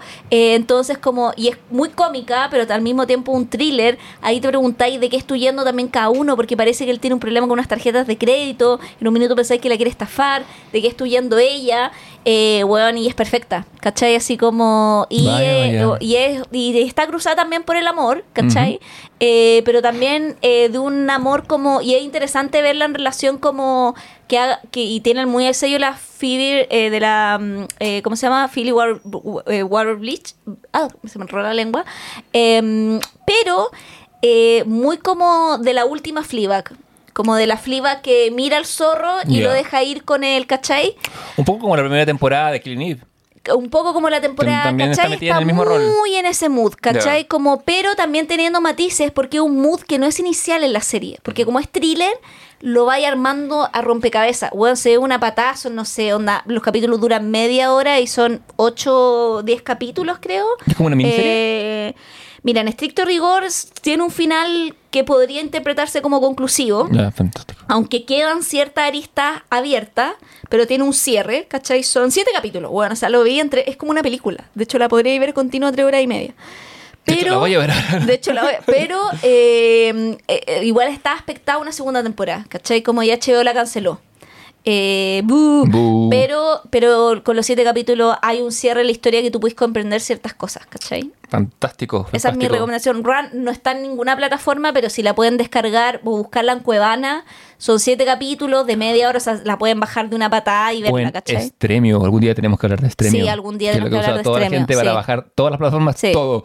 Eh, Así que esa es mi recomendación. Run, eh, que eh, originalmente estrenada por HBO, que la pueden ver ahí un, una, un thriller comedy romántico diferente y diverso, un poco para ampliar la mirada de lo que hemos hablado durante esta sesión del comité. Sí, mi recomendación es un eh, es es súper light eh, y cargada de superheroísmo. En HBO tiene esta serie de Harley Quinn animada, que es una serie para adultos, muy marcada por su lenguaje súper soez y más, eh, que sacó un especial de Valentine's para este... Para, este, para esta... Perdón, voy a cortar. Me sigue llamando el amor y yo le sigo cortando. Después me quejo. Sí, sí. Eh, Así es Leonardo. po, se queja de lo que tiene porque es hombre. Perdón, Sí. no se estoy imitando. Mal culiao, weón. Aquí se, se pare y va a hacer el comité de los es mi cumpleaños. ¿Qué voy a sacar la carta de mi cumpleaños? Ya, está bien, pero tu cumpleaños no voy a decir nada. Gracias, It's your Fer. party. Eh, Sí, y puedo llorar si Sí. quiero. Viendo estas películas, ¿qué me queda? Bueno, eh, el especial de Harley Quinn eh, lo puede ver, es una joya de comedia que parte parodiando a cuando Harry conoció a Sally, tiene, tiene momentos de películas como Ghost, esto es una, una, no sé, como una, un divertimento. Sí. El, pero mi verdadero recomendado es eh, Tarde, que es el nuevo single de Tommy Gunn, que es un artista que es amigo del, show- del, del podcast más encima Sí. que podemos escuchar ahora sonando de fondo, que al que ustedes se escribe T-O-M-I-G-A-N. Eh, lo bueno es que estamos recomendando a gente que nos va a escuchar y se va a sentir re- eh, retroalimentada. Gunn es uno, eh, uno de nuestros férreos auditores y le queremos mandar un saludo. Y ustedes están invitados a seguirlo, gustarle y poner- darle todas las estrellitas y amor que pueda por, por Spotify. Donde puede hacer exactamente lo mismo con el Comité del Ocio. Vamos a cerrar el acta. Leonardo, Presente, Javier Isabel, presente. Aristóteles. Año. Y de trufa está donde siempre, en su, Sí. en su lugar expectante. Su nunca, lugar. nunca volvió del baño. Y así nos vemos la próxima semana ocioses con un capítulo de. No sé, no me acuerdo que nos toca la otra semana. Vamos a hacer pauta ahora, porque nos quedan dos capítulos para cerrar el- esta, esta segunda temporada del Comité del Ocio Season 2. ¿Y de qué se tratará? Es un misterio total. que pasen un feliz San Valentín. La próxima vez que nos escuchemos, yo seré un año más viejo. Chao, chao, tripas, rodillas junto al diente temblando,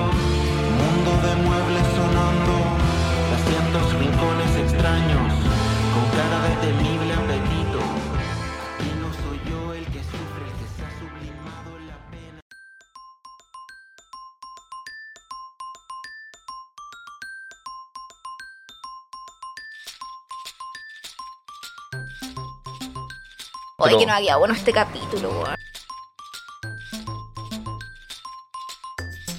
Vivir así es morir. A ver, de estamos hablando. amor. Sí, sí. Por amor tengo el alma herida.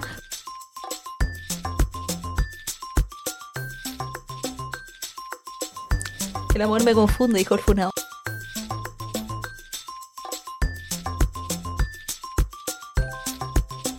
Oh. El hombre que yo amo se Sa- merece todo.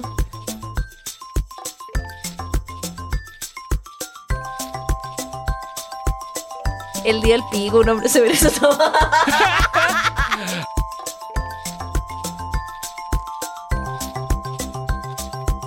Citando a la Víctor. Jara. Sí. Concha tu madre. De Audacity. Y después le anda dando la mano a Pinochet esta buena, pues. O sea, así son. Bueno, La dictadura del amor. ¿Acaso cuando amas no te vuelve un poco facho del amor? Oye, que no había bueno este capítulo, weón. Puta. Hasta en una parte como que eh, me emocioné. Lo vi en tus ojos. Sí. Vi humedad. Weón, ha funcionado mucho esta terapia. ¿Qué ahora es Miguel? ¿Qué no quieres? ¿Pero qué te cases? Déjase, weón, de Miguel. Deja. No, pues Miguel es el hijo. pues. Sí, pero que lo deje, pues. Gracias por darme el cierre de este episodio.